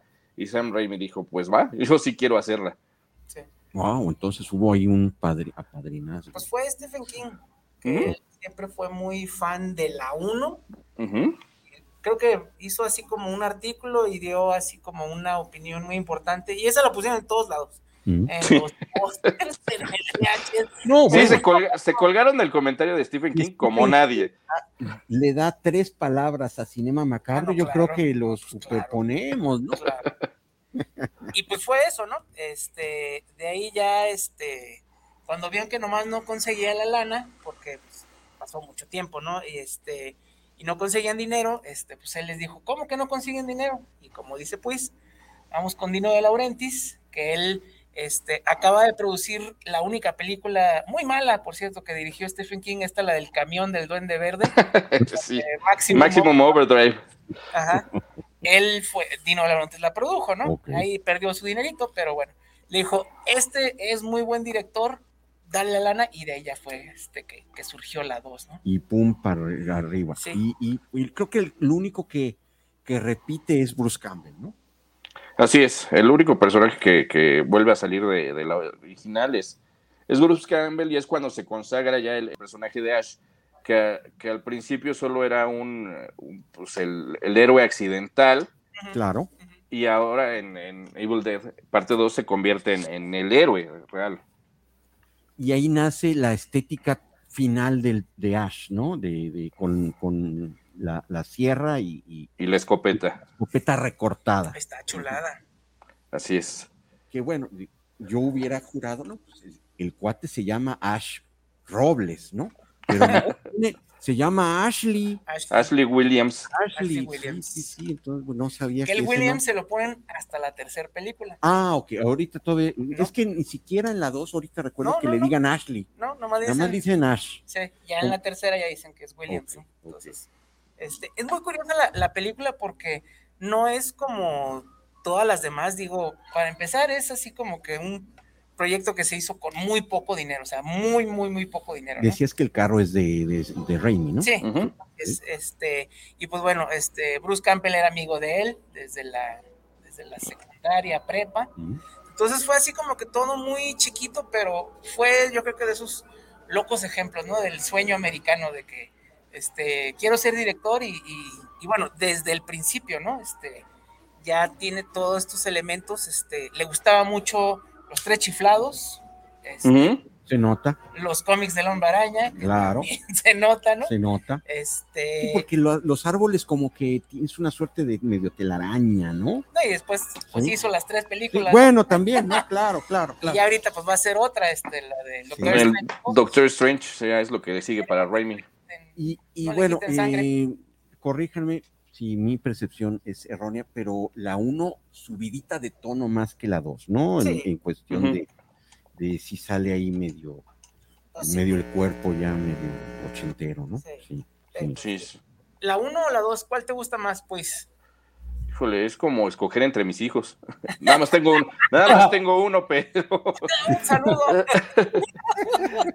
este, pero sí, este, es- yo creo que yo creo que son la misma cosa, entonces no podría decidir cuál me gusta más, porque yo siento que son lo mismo. Tal vez sí te puedo decir que Army of Darkness no me, no me encanta, Ajá. Mm. eh, pero las otras dos sí las tengo así de entre mis favoritos. Bueno, sí es difícil, ¿no? y, y, este, eso hablando de la 1. Vamos pasando, si quieres, poquito más a la 2 y ya, ya volvemos a, a retomar pues, eh, tu, tu recorrido como No, y, y vienen las preguntas, vienen las buenas, ¿eh? Pues, porque Viene- ahí, vienen la- ahí vienen las preguntas macabras. Venga. tu, tu mejor deseo, el paz del mundo, ¿no? Como, como Exacto. que se acabe el hambre. Claro, claro, claro. Sáquenme de una duda. La 2 es de la cuarta, de tres o cuatro películas de terror donde hay más litros de sangre, sí o no. Sí, definitivamente. Ahí cuando, cuando se rompe una de las tuberías de la casa y empieza a salir chorros, chorros de sangre. Hay otra anécdota este, muy chistosa donde este, estaba Bruce Campbell justamente eh, sentado en estos, eh, en los botes donde llevaban esa, esa pintura, que era la sangre, y estaba limpiándose él después de hacer esa escena. Cuando volteó y se pone a leer uno de los botes, dice, este, altamente tóxico no usar en piel humana. Creo que ya era demasiado tarde. Y ya luego hacen la transformación ya, ya sin, Por sin eso le cayó la sin, mano. pro- de- sin prostéticos, ¿sí? ¿no? Sí. Bueno, para hacer un medio sinopsis, este, la 2 es como con- eh, contiene la 1 ¿En 10 minutos? En, sí, o en 5, en un palazo te cuenta la 1, ¿no? Solamente retoma, como bien decía pues, el Evil Death, que es la cámara que recorre este, por, eh, dentro de la cabaña hacia afuera, posee a Bruce Campbell y ahí este, pues, lo hace suyo, ¿no? Pero la adición dentro del lore es que viene, habíamos dicho que es una pareja de, de- de- de arqueólogos, en esta dos viene la hija que todo arqueólogo creo que va, va a querer tener, ¿no? Así Eh, es. Quiere, eh, se quiere este, reunir para terminar de, de- de ensamblar este libro de los muertos porque consiguió la- las últimas páginas, ¿no? Correcto. Y, y ahí prácticamente se retoma, se inicia la, la- realmente la historia de la parte 2, ¿no? Que es el Sí, ahí justamente es donde, donde empieza ya lo que sería, lo, lo que originalmente sería la secuela, este, donde ya llegan estos, bueno, se incluyen nuevos personajes. Y Pero bueno, sigue pues, siendo cinco, cinco prota- bueno, cinco humanos, aunque bueno, estamos hablando también ahí de, de la mamá, ¿no? Que es ya poseída. esta Henrietta. Así es, este, van a la cabaña, este, para según esto seguir con la investigación, pero se topan con, con un Ash, este, entre azul y buenas noches, ¿no? Porque a veces se le mete el chamuco. Así es. Sí, primero se, se le mete por la mano, se, la, se la tiene que cortar y ya luego pues ya este, queda totalmente poseído. Y ahí sí ya eh, el coqueteo con los tres chiflados yo creo que ya no es tan coqueteo, hay mucha secuencia de, de, de mucha, eh, pues, cómico, eh, pues, cor- corporal, ¿no? Este, Sí, comedia corporal de pastelazo. Sí, y Bruce Campbell, pues, bueno, es magnífico en ese sentido, ¿no? Sí, hace muy bien. sí, no, claro, claro, hace, hace, este, movimientos y hace una marometa en un palmo de, de- de- de terreno este, estupendo, ¿no? Se ve que sí lo él. Y, bueno, ¿qué, qué, qué pudieras decir, pues, de, de esta versión 1.5? Pues fíjate que aquí ya, este, ya, yo creo ya Sam Raimi se está este, convirtiendo en el director en el que, pues íbamos ya a conocer, ya era más arriesgado, ya su, su, su película estaba mucho más decidida, el camino de la dirección estaba más enfocado, porque sí, como bien decíamos, la primera todavía se ve como de cineasta un poco amateur, pero aquí ya, ya sabía, ya estaba muy seguro de lo que, de lo que quería hacer. Y lo consigue, consigue hacer que los momentos eh, tan chistosos como estos, este, comedia de pastelazo, no, no, no te alejen de, de que la película es una película de horror. Logra fusionar muy bien. Por eso yo creo que esta película es tan exitosa. Porque no, no se hace molesta. Eh, Hay, hay películas que, que tienen esta, esta mezcla de comedia con terror y que dices, no, es que ya, ya no me la creo ni de comedia ni me la creo de terror.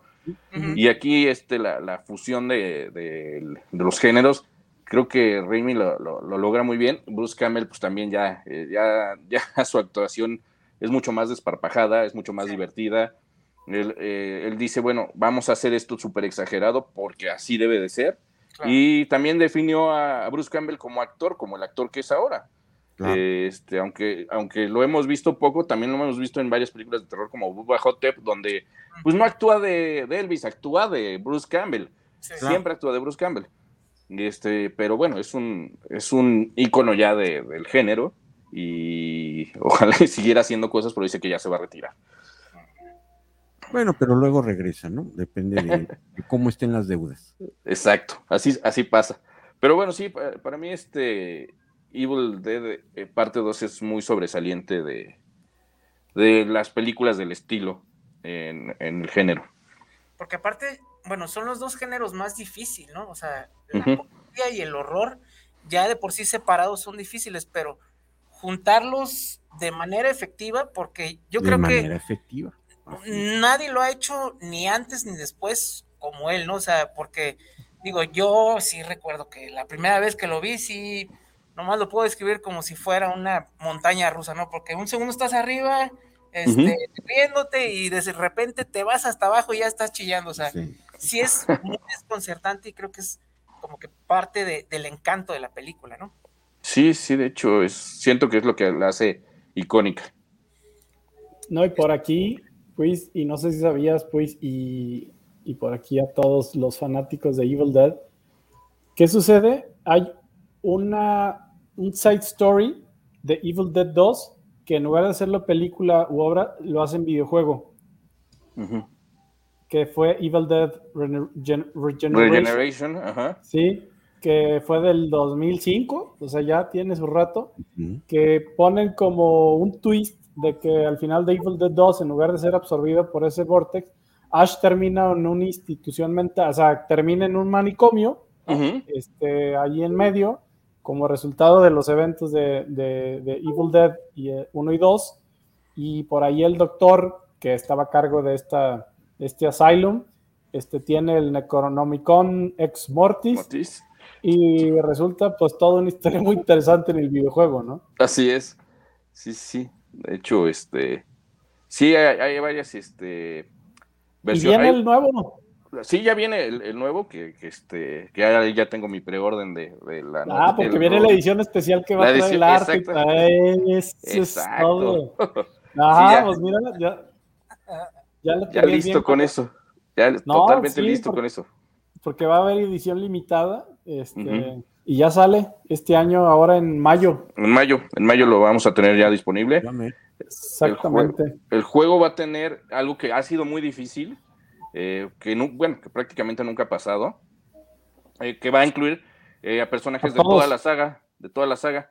Cuando eh, los derechos de Army of Darkness los tiene MGM, los de Evil Death parte 2 los tiene Studio Canal y creo que de la, de la primera los tiene Lionsgate, entonces es un relajo de ahí de licencias. Abogados. Y algo bien interesante es que eh, un poquito como los juegos como The Dead for Life, o sea, todos los que puedes jugar varias personas e interactuar en línea, cada uno va a poder escoger un personaje. Exacto, eso está Entonces increíble. va a ser, va a ser un juego eh, donde por primera vez en una historia de Evil Dead tienes una multiplataforma y va a ser un juego de acción cooperativa. O sea, todos vamos a poder este, crear esta historia de Evil Dead pues con cada uno de los personajes. eh, hasta para PlayStation 5 ya viene, Ujú. es donde, donde estoy haciendo. Y va a estar bien interesante. Vi el trailer y las gráficas, se ve bien fregón este juego. ¿eh? Sí, se ve que va a ser Y muy, no creo muy que haya divertido. falla. Eh, bueno, esperemos que no la haya. El juego está a cargo de pues, una productora que es bastante buena. Entonces, pues esperemos que, que no la rieguen. Así es. Porque cabe mencionar que aparte del juego, bueno, este es el, el- el año en donde Evil Dead Parte 2 cumple 35 años. Y, y a final de año también vamos a tener la nueva entrega que se llama Evil Dead Rise. Sí, con Fede Álvarez. Entonces, este, no, la de Fede Álvar- Álvarez ya este, fue la de, que fue 2017. Ujú. No es cierto. Oh.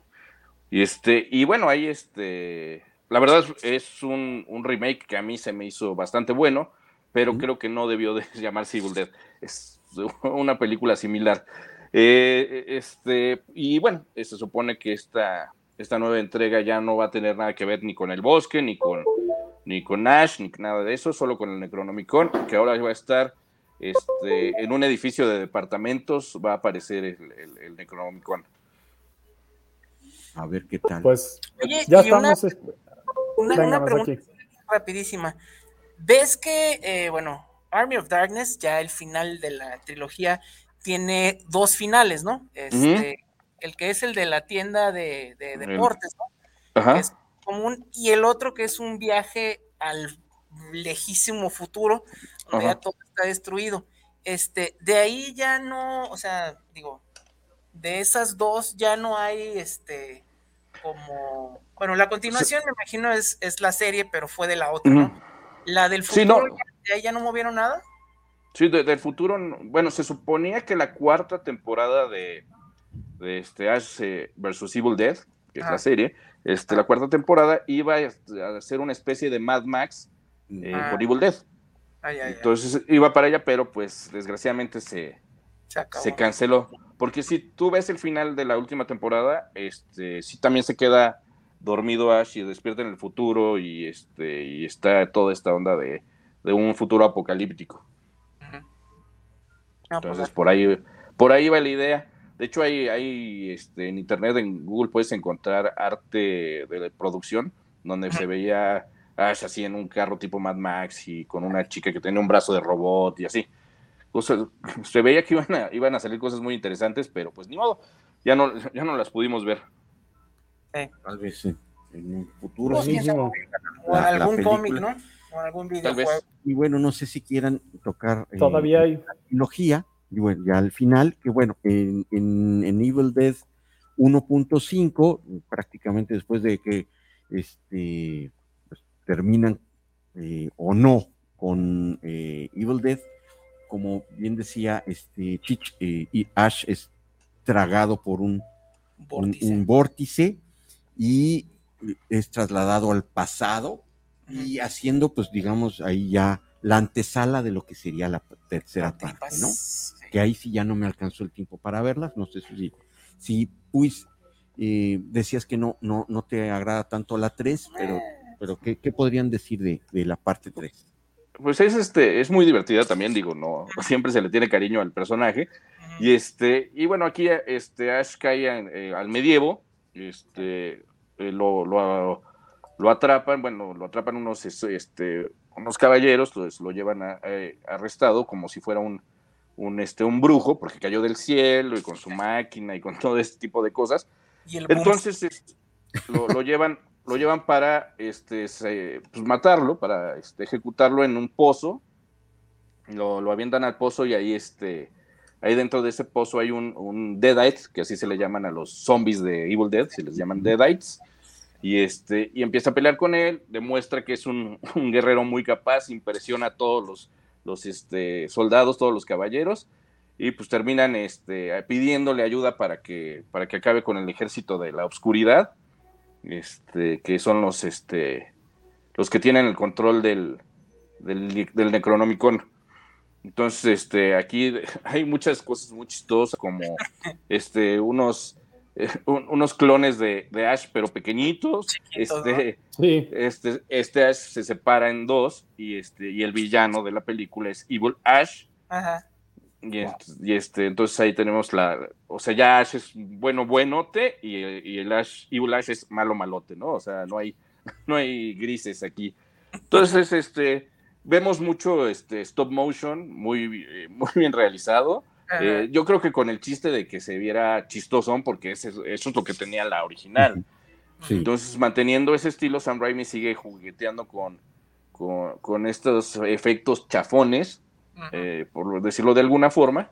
Y, este, y pues, la película sí se carga más a la aventura y a la comedia que al terror. Ya aquí ya no tiene tantas ideas de terror. Eh, ya se siente como un. Como que querían convertir a Ash en una especie de Indiana Jones, a mi parecer. De hecho, el póster de, de Army of Darkness llama mucho la atención porque Ash sale en una posición heroica, como si fuera este, un personaje de acción más que un personaje de una película de terror. Y este, y bueno, obviamente se le hizo mucha publicidad a esta película y mucha gente no sabía ni, siquiera de la existencia de las otras dos, entonces fue un fracaso de taquilla porque nadie le entendió.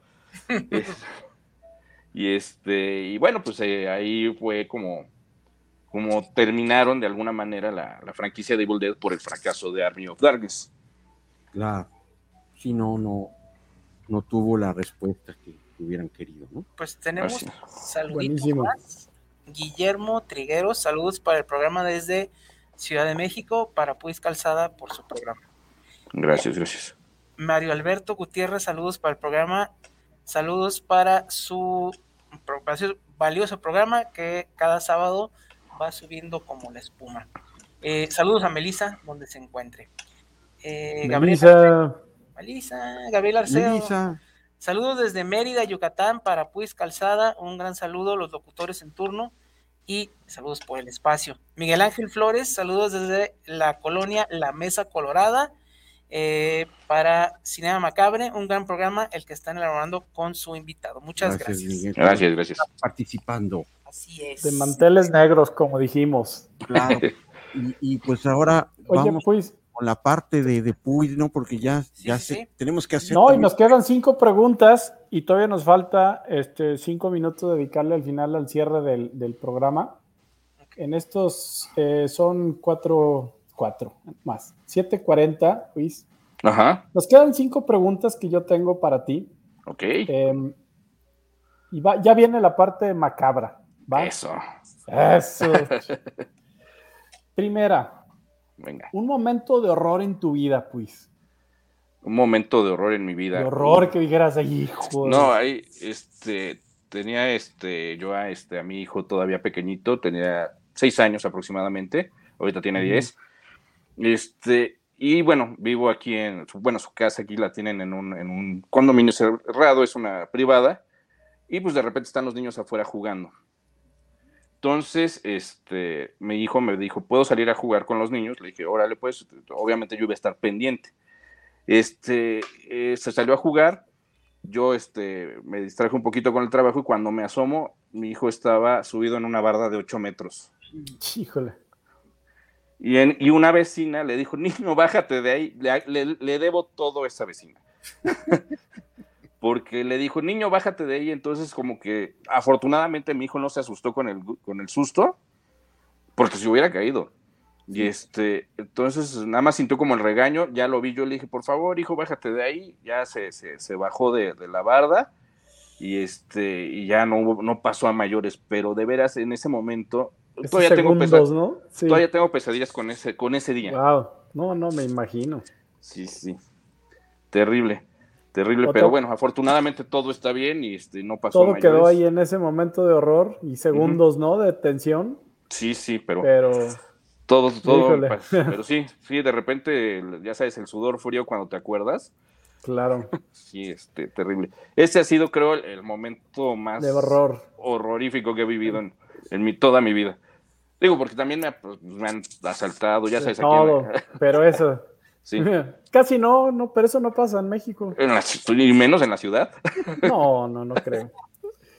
Luis, ¿cuál sería la peor situación de horror en la que tú, paranormal, no real, que tú te imaginas, este, pudiera ser la situación de horror en tu imaginación, en la realidad, que se te venga a la mente? Mira, yo creo que siempre lo he pensado, si, si realmente se diera el apocalipsis zombie, yo sería de los primeritos en irme. ¿A dónde? Sí, vería al bando de los zombies, pero de, de volada. De volada. Sí, sí, sí. Eh, siempre he pensado que, que tal vez mis condiciones eh, de pelea en una situación así no serían muy, muy buenas. las, las... Va. Sí, sí. Si pues hiciera una película de horror, Ajá. ¿cuál sería la sinopsis? Híjole, una película de horror. Siempre me ha gustado mucho la, la idea de, de. De hecho, quería hacer un cómic de, de horror escrito por mí. No he tenido tiempo de hacer el guion, pero ya tengo planeado.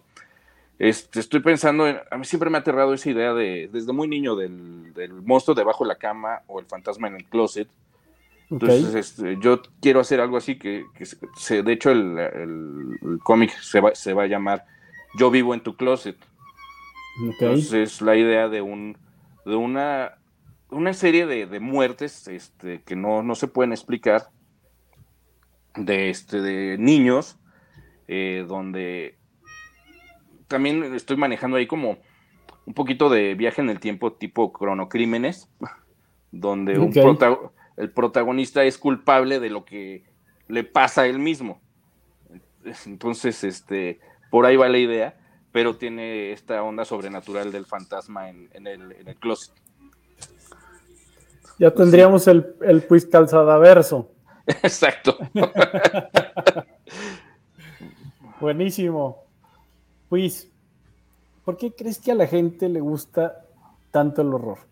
Que para ti esa parte desde lo psicológico, emocional, uno es el género más vendido en el cine, ¿sí? Quitando a los Marvel y a todos esos, Sí. en la lectura, en la obra, en la literatura, o sea, la parte del horror es lo, lo más vendido. ¿Por qué consideras que a la gente le gusta y disfruta el horror? Pues este es, es catártico, ¿no? O sea, es este, ahora sí que es sufrir sin peligro. Y todos tenemos. Ahora sí que te asusta, pero te gusta. Exacto, es, creo que es parte de, del, del psique humano el tener miedo. Digo, está, nuestro cerebro evolucionó a protegernos de cualquier cosa que nos eh, genera peligro. Y, este, y el hacerlo desde un lugar seguro, que es tu pantalla, que es este, un libro, pues te da, te da ese, ese rush, esa excitación del miedo, pero sabes que no te va a pasar nada, que va a estar todo tranquilo. O eso, o de repente ese, ese sentimiento de agresión que puedes llegar a tener, o ese, a mí lo que me, pasó con el horror en, mi experiencia personal es que yo era un niño muy miedoso. No tenía, yo iba a, a la iglesia y me decía el padrecito, te vas a ir al infierno. Y yo decía, yo ya, no hay manera de que yo me vaya al cielo, yo me voy al infierno y el diablo me va a estar torturando durante toda la eternidad. Entonces yo era un niño muy, muy miedoso. Tenía miedo a los demonios, a los fantasmas, a los extraterrestres, a todo le tenía miedo. Y, este, y en el momento que, que me enfoqué en, el- en la literatura de horror y en, y en el cine de horror, empecé a ver que era, que era divertido, que no era para estar todo sin dormir o algo así, que era algo que, que- que yo disfrutaba, que me calmaba, que me hacía ver que las cosas este, de ficción no eran tan, tan horribles como las de la realidad. Y, este, y entonces de ahí me vino la, la- la pasión por, por el género. Y, este, y siento que eso es lo que, lo que provocó en mí una catarsis, una manera de enfrentar mis miedos de una manera sana y, y, este, y sin peligro. Y yo creo que eso eh, es lo que le llama a la gente de- del género, ¿no? Que puede disfrutar. eh, es como subirte a la montaña rusa. Sabes que te va, va a haber adrenalina, va a haber miedo, pero que vas a bajar y te vas a ir a tu casa y ya no te va a pasar nada. El set- yo, yo como siempre lo digo ahorita, igual Masaki Serge, pero siempre decimos que es el sentimiento más puro que tenemos como seres humanos, porque ese, es- ese no es, no solamente no está programado, ese es, ese es instintivo, como bien dices, y es lo que al ser humano lo llevó, el miedo lo llevó a evolucionar, pero lo llevó también a, a- a seguir adelante, o sea, en el sentido de sobrevivir. Exacto. Punto. Pues el miedo nos pone en un modo de supervivencia que no tiene otro sentimiento humano y también natural, porque los animales al sentir miedo generan ese instinto de supervivencia natural, que no lo Correcto. tiene ni el amor ni la chingada, nada de eso. Y el, Bueno, el- eh, el amor también da miedo a veces, ¿eh? Oye, el amor está de horror, ¿verdad? También. Sí. Pero bueno, en, en algunos casos. Este, y creo que sí, porque realmente creo que del, del ser humano nace algo tan instintivo, lo que, es el, mi- en el- lo que es el miedo es algo tan instintivo que lo considero uno de los sentimientos más puros, ¿no? Del puro. ser humano y de los animales. Sí, sí, sí, coincidimos en eso de con, con todas las criaturas, ¿no? Todas las criaturas sienten miedo. Entonces, este, creo que ahí todos estamos igual. Buenísimo. Penúltima pregunta o las demás ya nos vamos a ir al tema de tu trabajo y qué, qué podemos esperar más de, de Puis por, por los próximos meses, años.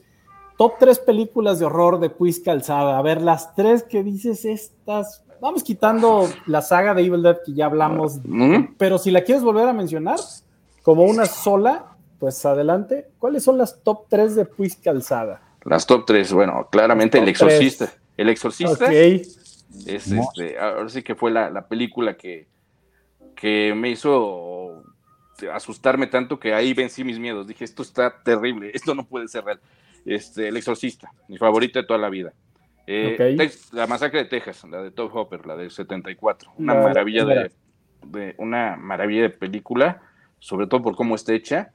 Y este, y pues el tercero, pues sí sería la saga de, de Evil Dead completita. Creo que ese es mi top 3. Ya el top Qué buen, 10, qué pues, buen este, top 3, ¿eh? sí. Me Pones encanta. la vara muy alta, pues ahí. Me encanta, me encanta este también eh, por ejemplo, este Me- El Exorcista menciones, es son, menciones honoríficas, dos más de mención honorífica. mención hon- honorífica, híjoles, que es El Resplandor claramente es una película claro. que, que aunque no le guste a Stephen King, es una maravilla de película. Y es- y claro, y claro que este Halloween de Carpenter. Tenía que entrar Carpenter, sí. Sí. Salió. Algo tiene que arrebatar ese. sí. Nosotros Sí. siempre tenemos como uno de los top 3 está la de Cañitas. Ah, claro, gran película. Tenía que salir, Masaki. Hay, hay- hay que De, decirles de no ver. Adame versus. De no ver. Me da mucha risa este porque patadas de bicicleta. en una en una este, escena de cañitas porque sí vi la película. Ah, este, se ve se ve claramente cómo entra toma el micrófono. Sí, Valor de producción. exacto. Gran película, gran libro. Mejor autor. Y una gran persona el autor, Finísima persona. sobre todo. Talentosísimo el señor. Correcto. Luis, eh, estamos haciendo cierre de programa. ¿Dónde podemos ver tu trabajo para todos los que nos están escuchando? ¿Dónde pueden ver tu trabajo, tus redes, tu website, em, tu merch? ¿no? Es, es el momento de meter los goles. Miren, este, eh, me pueden encontrar en, en todas las redes sociales, Facebook, Twitter y, e Instagram, como Puis Calzada, así como está ahí en el nombrecito, arroba Puis Calzada, aquí en la pantalla. Y este, ahí pueden ver todo mi trabajo. Realmente de- uso mis redes sociales para trabajo mayormente. Este, casi no, no publico nada privado, pero sí, sí, sí lo uso como, como una manera de, de- de mostrar mi trabajo. Entonces ahí a cada rato estoy subiendo en lo que estoy, lo que voy a hacer. Y este, y bueno, todos los, eh, los cómics este, que, en los que estoy trabajando, pues son fáciles de conseguir en, en tiendas de cómics este, reconocidas. Eh, y bueno, ahí nada más es que se suscriban. ¿Los búhos ahí puede haber? En los búhos no, porque es como cómic más independiente, esto sí tiene que ser tienda de cómic especializada y nada más suscribirse a los títulos en los que yo trabajo y este pues van a estar recibiendo su, su cómic eh, mensualmente. Este, y bueno, eh, ahora sí que la única manera de conseguir las, eh, las playeras es este, pidiéndolas allá en Reino Unido en hellonshirts.com. Y este, Hell y on bueno, Shirts. hellonshirts.com y este y eh, rezarle a, a Dios para que no se las roben en, en la aduana. En el trayecto. en la aduana. el verdadero terror. El este verdadero mundo. terror. y este, dime. Tienes dos eventos próximos, ¿no? En, en puerta.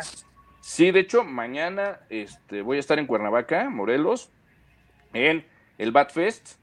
El Batfest es un, eh, es un evento de fans de Batman, para fans de Batman. Y ahí este, voy a estar dando a las dos y media de la tarde, voy a estar dando una plática de dibujo. Este, Ah, ahí para los que estén ahí en, o vayan a estar por ahí mañana, eh, pues este, serán, serán bienvenidos. Este, y eh, a finales de este mes, eh, el 25, 26 y 27 de marzo, pues vamos a estar ahí en, en la Mole Comic Con, en la- el evento de cómics y cultura pop más importante de, de la Ciudad de México.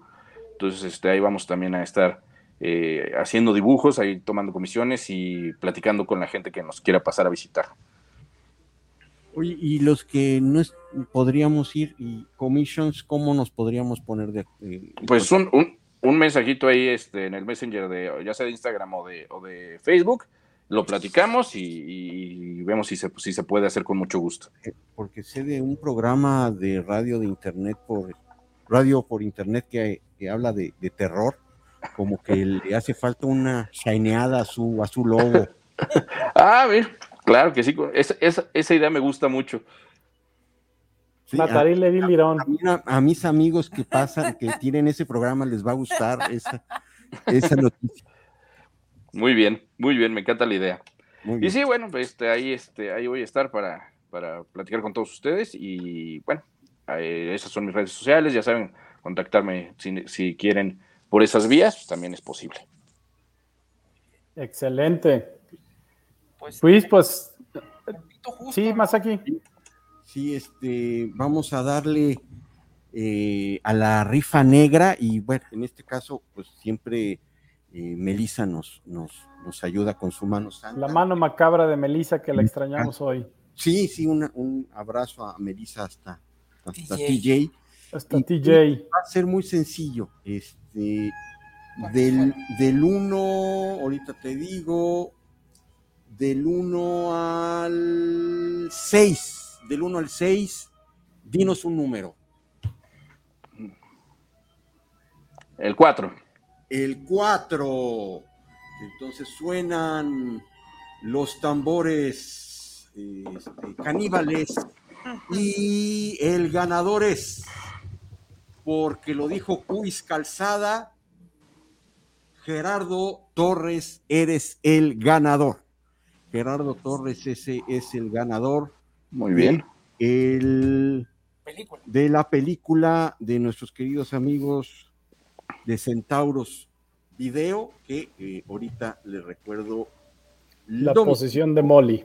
el- La pos- el- el- las este, sucursales donde Gerardo Torres tiene que Ocampo, eh, ir de lunes, número, Ocampo número 80, centro de la ciudad. en el meritito centro este, de Ciudad Guadalajara y se lleva la posesión de Molly. Por favor, Gerardo, que quiero este, comprometer aquí en los micrófonos de la Hermandad Macabre, si nos pudieras mandar una reseñita ahí de, en, en nuestras redes sociales de Facebook. ¿Qué te pareció la posesión de Molly? De Molly. De lunes a sábado de 10 a 8.30. A partir del lunes, ¿no? Sí, a partir de lunes, con su identificación, que sí sea eh, el ganador. Y gracias por participar. Y gracias, pues, por la mano santa. no, gracias, gracias. Nos quedan cinco minutos. eh, ahora sí que de los últimos avisos parroquiales y también despedirnos de, Hoy fue un programa nonón con Puis Calzada, pero promononon con Puis que ojalá tengamos una segunda parte así como en Evil Dead y que, y que la hagamos gusto, mejor. Este, de verdad es uno de los programas que más he disfrutado de estos ya más de un año que tenemos con el programa. Eh, felices de que esta familia macabra crece, ¿no? Digo, no, no cualquier programa nos están escuchando en vivo más de ciento y tantas mil personas, ¿no? Es un Es número es un logro. es un logro eh, y con esto nos damos cuenta ¿no? de, de la calidad y sobre todo hoy en día eh, de estos invitados de, de- de lujo como también lo tuvimos con Melivillosa, otra este, maravillosa eh, dibujante que tuvimos el fin, el sábado pasado, antepasado, ¿verdad? Antepasado. Antepasado, exactamente, eh, que le mandamos un saludo también. Fue un gran programa también con ella. Una cosa muy diferente, ¿no? A tu trabajo, pero que al Sí. final de cuentas, pues es un talento pues, que viene de, de- de- de- de personas, eh, de mexicanos, de gente que está poniendo en alto esta parte, que a veces son la gente que está detrás, ¿no? Como bien, bien decíamos y que no, no, no- no siempre sabemos quiénes son, pero bueno, parte de, de- del programa es ponerlos y darles honor a quien honor merece, como en este caso ha sido a, a- ha sido a Puis Calzada. Em, pues agradecerte. No, al contrario. Comentarios finales eh, de tu parte para la familia Macabra y para este tu programa. No, este, yo feliz de estar aquí, me encanta, me, me encanta platicar de, de estos temas, el programa estuvo muy fluido, muy divertido, me la pasé muy bien, este, la verdad estoy muy, muy agradecido, qué bueno que, que la gente nos está escuchando, que lo sigan escuchando, que hagan crecer este tipo de, de espacios, que a veces es muy difícil encontrar un lugar donde puedas eh, oír de estos temas que tanto, tanto nos gustan, entonces pues denle larga vida a Cinema Macabre, por favor síganlo Bien. escuchando y y yo con mucho gusto, cuando quieran, vengo a platicar con ustedes de nuevo. Ah, muy bien. Gracias. A- amén. Sí, sí, sí. Ahí a ver si Gracias, pues. de- No, ustedes. de Leatherface, ¿no? Ya te invitamos. Va, otra de tus favoritas. Así es, sí, estaría muy bien. Yo muy, muy feliz de estar con ustedes, la verdad. Eh, muy, muy buena la plática. mm, Me da, me da mucho gusto, aunque no, aunque sea virtualmente, pues conocerlos y, y, este, poder platicar con ustedes. Ya nos tocará ir No, a, gracias, a pues. Ciudad de México y yo quiero agradecerte pues también porque pues eh, siempre siempre das like a, a, a nuestras este, posts ahí en el, en el grupo. Sí, pues sí, sí soy fan, sí soy fan de ustedes. Llevamos poquito, fíjate que la página de Facebook realmente que tenemos dos semanas, ¿no? Más o menos con ella. Como un- sí, como un mes más o menos. Un mes y, y crece, crece cada día. Las publicaciones procuramos, sobre todo, Serchi y Masaki son los que más la alimentan. Yo de repente por ahí meto la cuchara de vez en cuando porque no soy tan fan de las redes sociales y pues trato de poner mi granito para que, para que me paguen. No, no es cierto. para que digan que haga, para que digan que hago algo. Está trabajando. Que el trabajo. No, pues de verdad, muchas gracias y gracias por estar en este contexto de horror para todos nosotros. Eh, nos quedan dos minutos em, y en estos dos minutos también dar agradecimiento a eh, Search Centauros Videos, que es parte de nuestro patrocinador. Y por otro lado, un saludo a Melissa. Este sí, un saludo afectuoso de parte de la familia Macabra y que todos. Eh, Melissa es parte del equipo de Cinema Macabra. Ella está en TJ. El día de hoy no pudo acompañarnos. Sin embargo, pues un saludo, Melissa, por allá. Eh, en los controles, nuestro macabro controlador Isra, que por ahí luego aparece su imagen macabra. Quinto Beatle. ¿Mande? Es el quinto Beatle. Es el quinto Beatle. Muy bien. Es el cuarto mosquetero, por ahí el quinto. Por ahí tenemos a Isra en los controles. eh, y pues bueno, de este lado se despide el Chich aquí en mi callejón de Silent Hill. Ahí tenemos la imagen macabra de Isra en cabina. Gracias, Isra, como siempre. Gran trabajo en Cinema Macabre. Y pues de este lado, desde, desde este callejón tipo Silent Hill, se despide su amigo el Chich. Pues, Gracias. Muchas gracias. Pues muchas gracias por la invitación. Espero verlos pronto. y Los voy a seguir. Y pues me despido. Muchas gracias, de veras.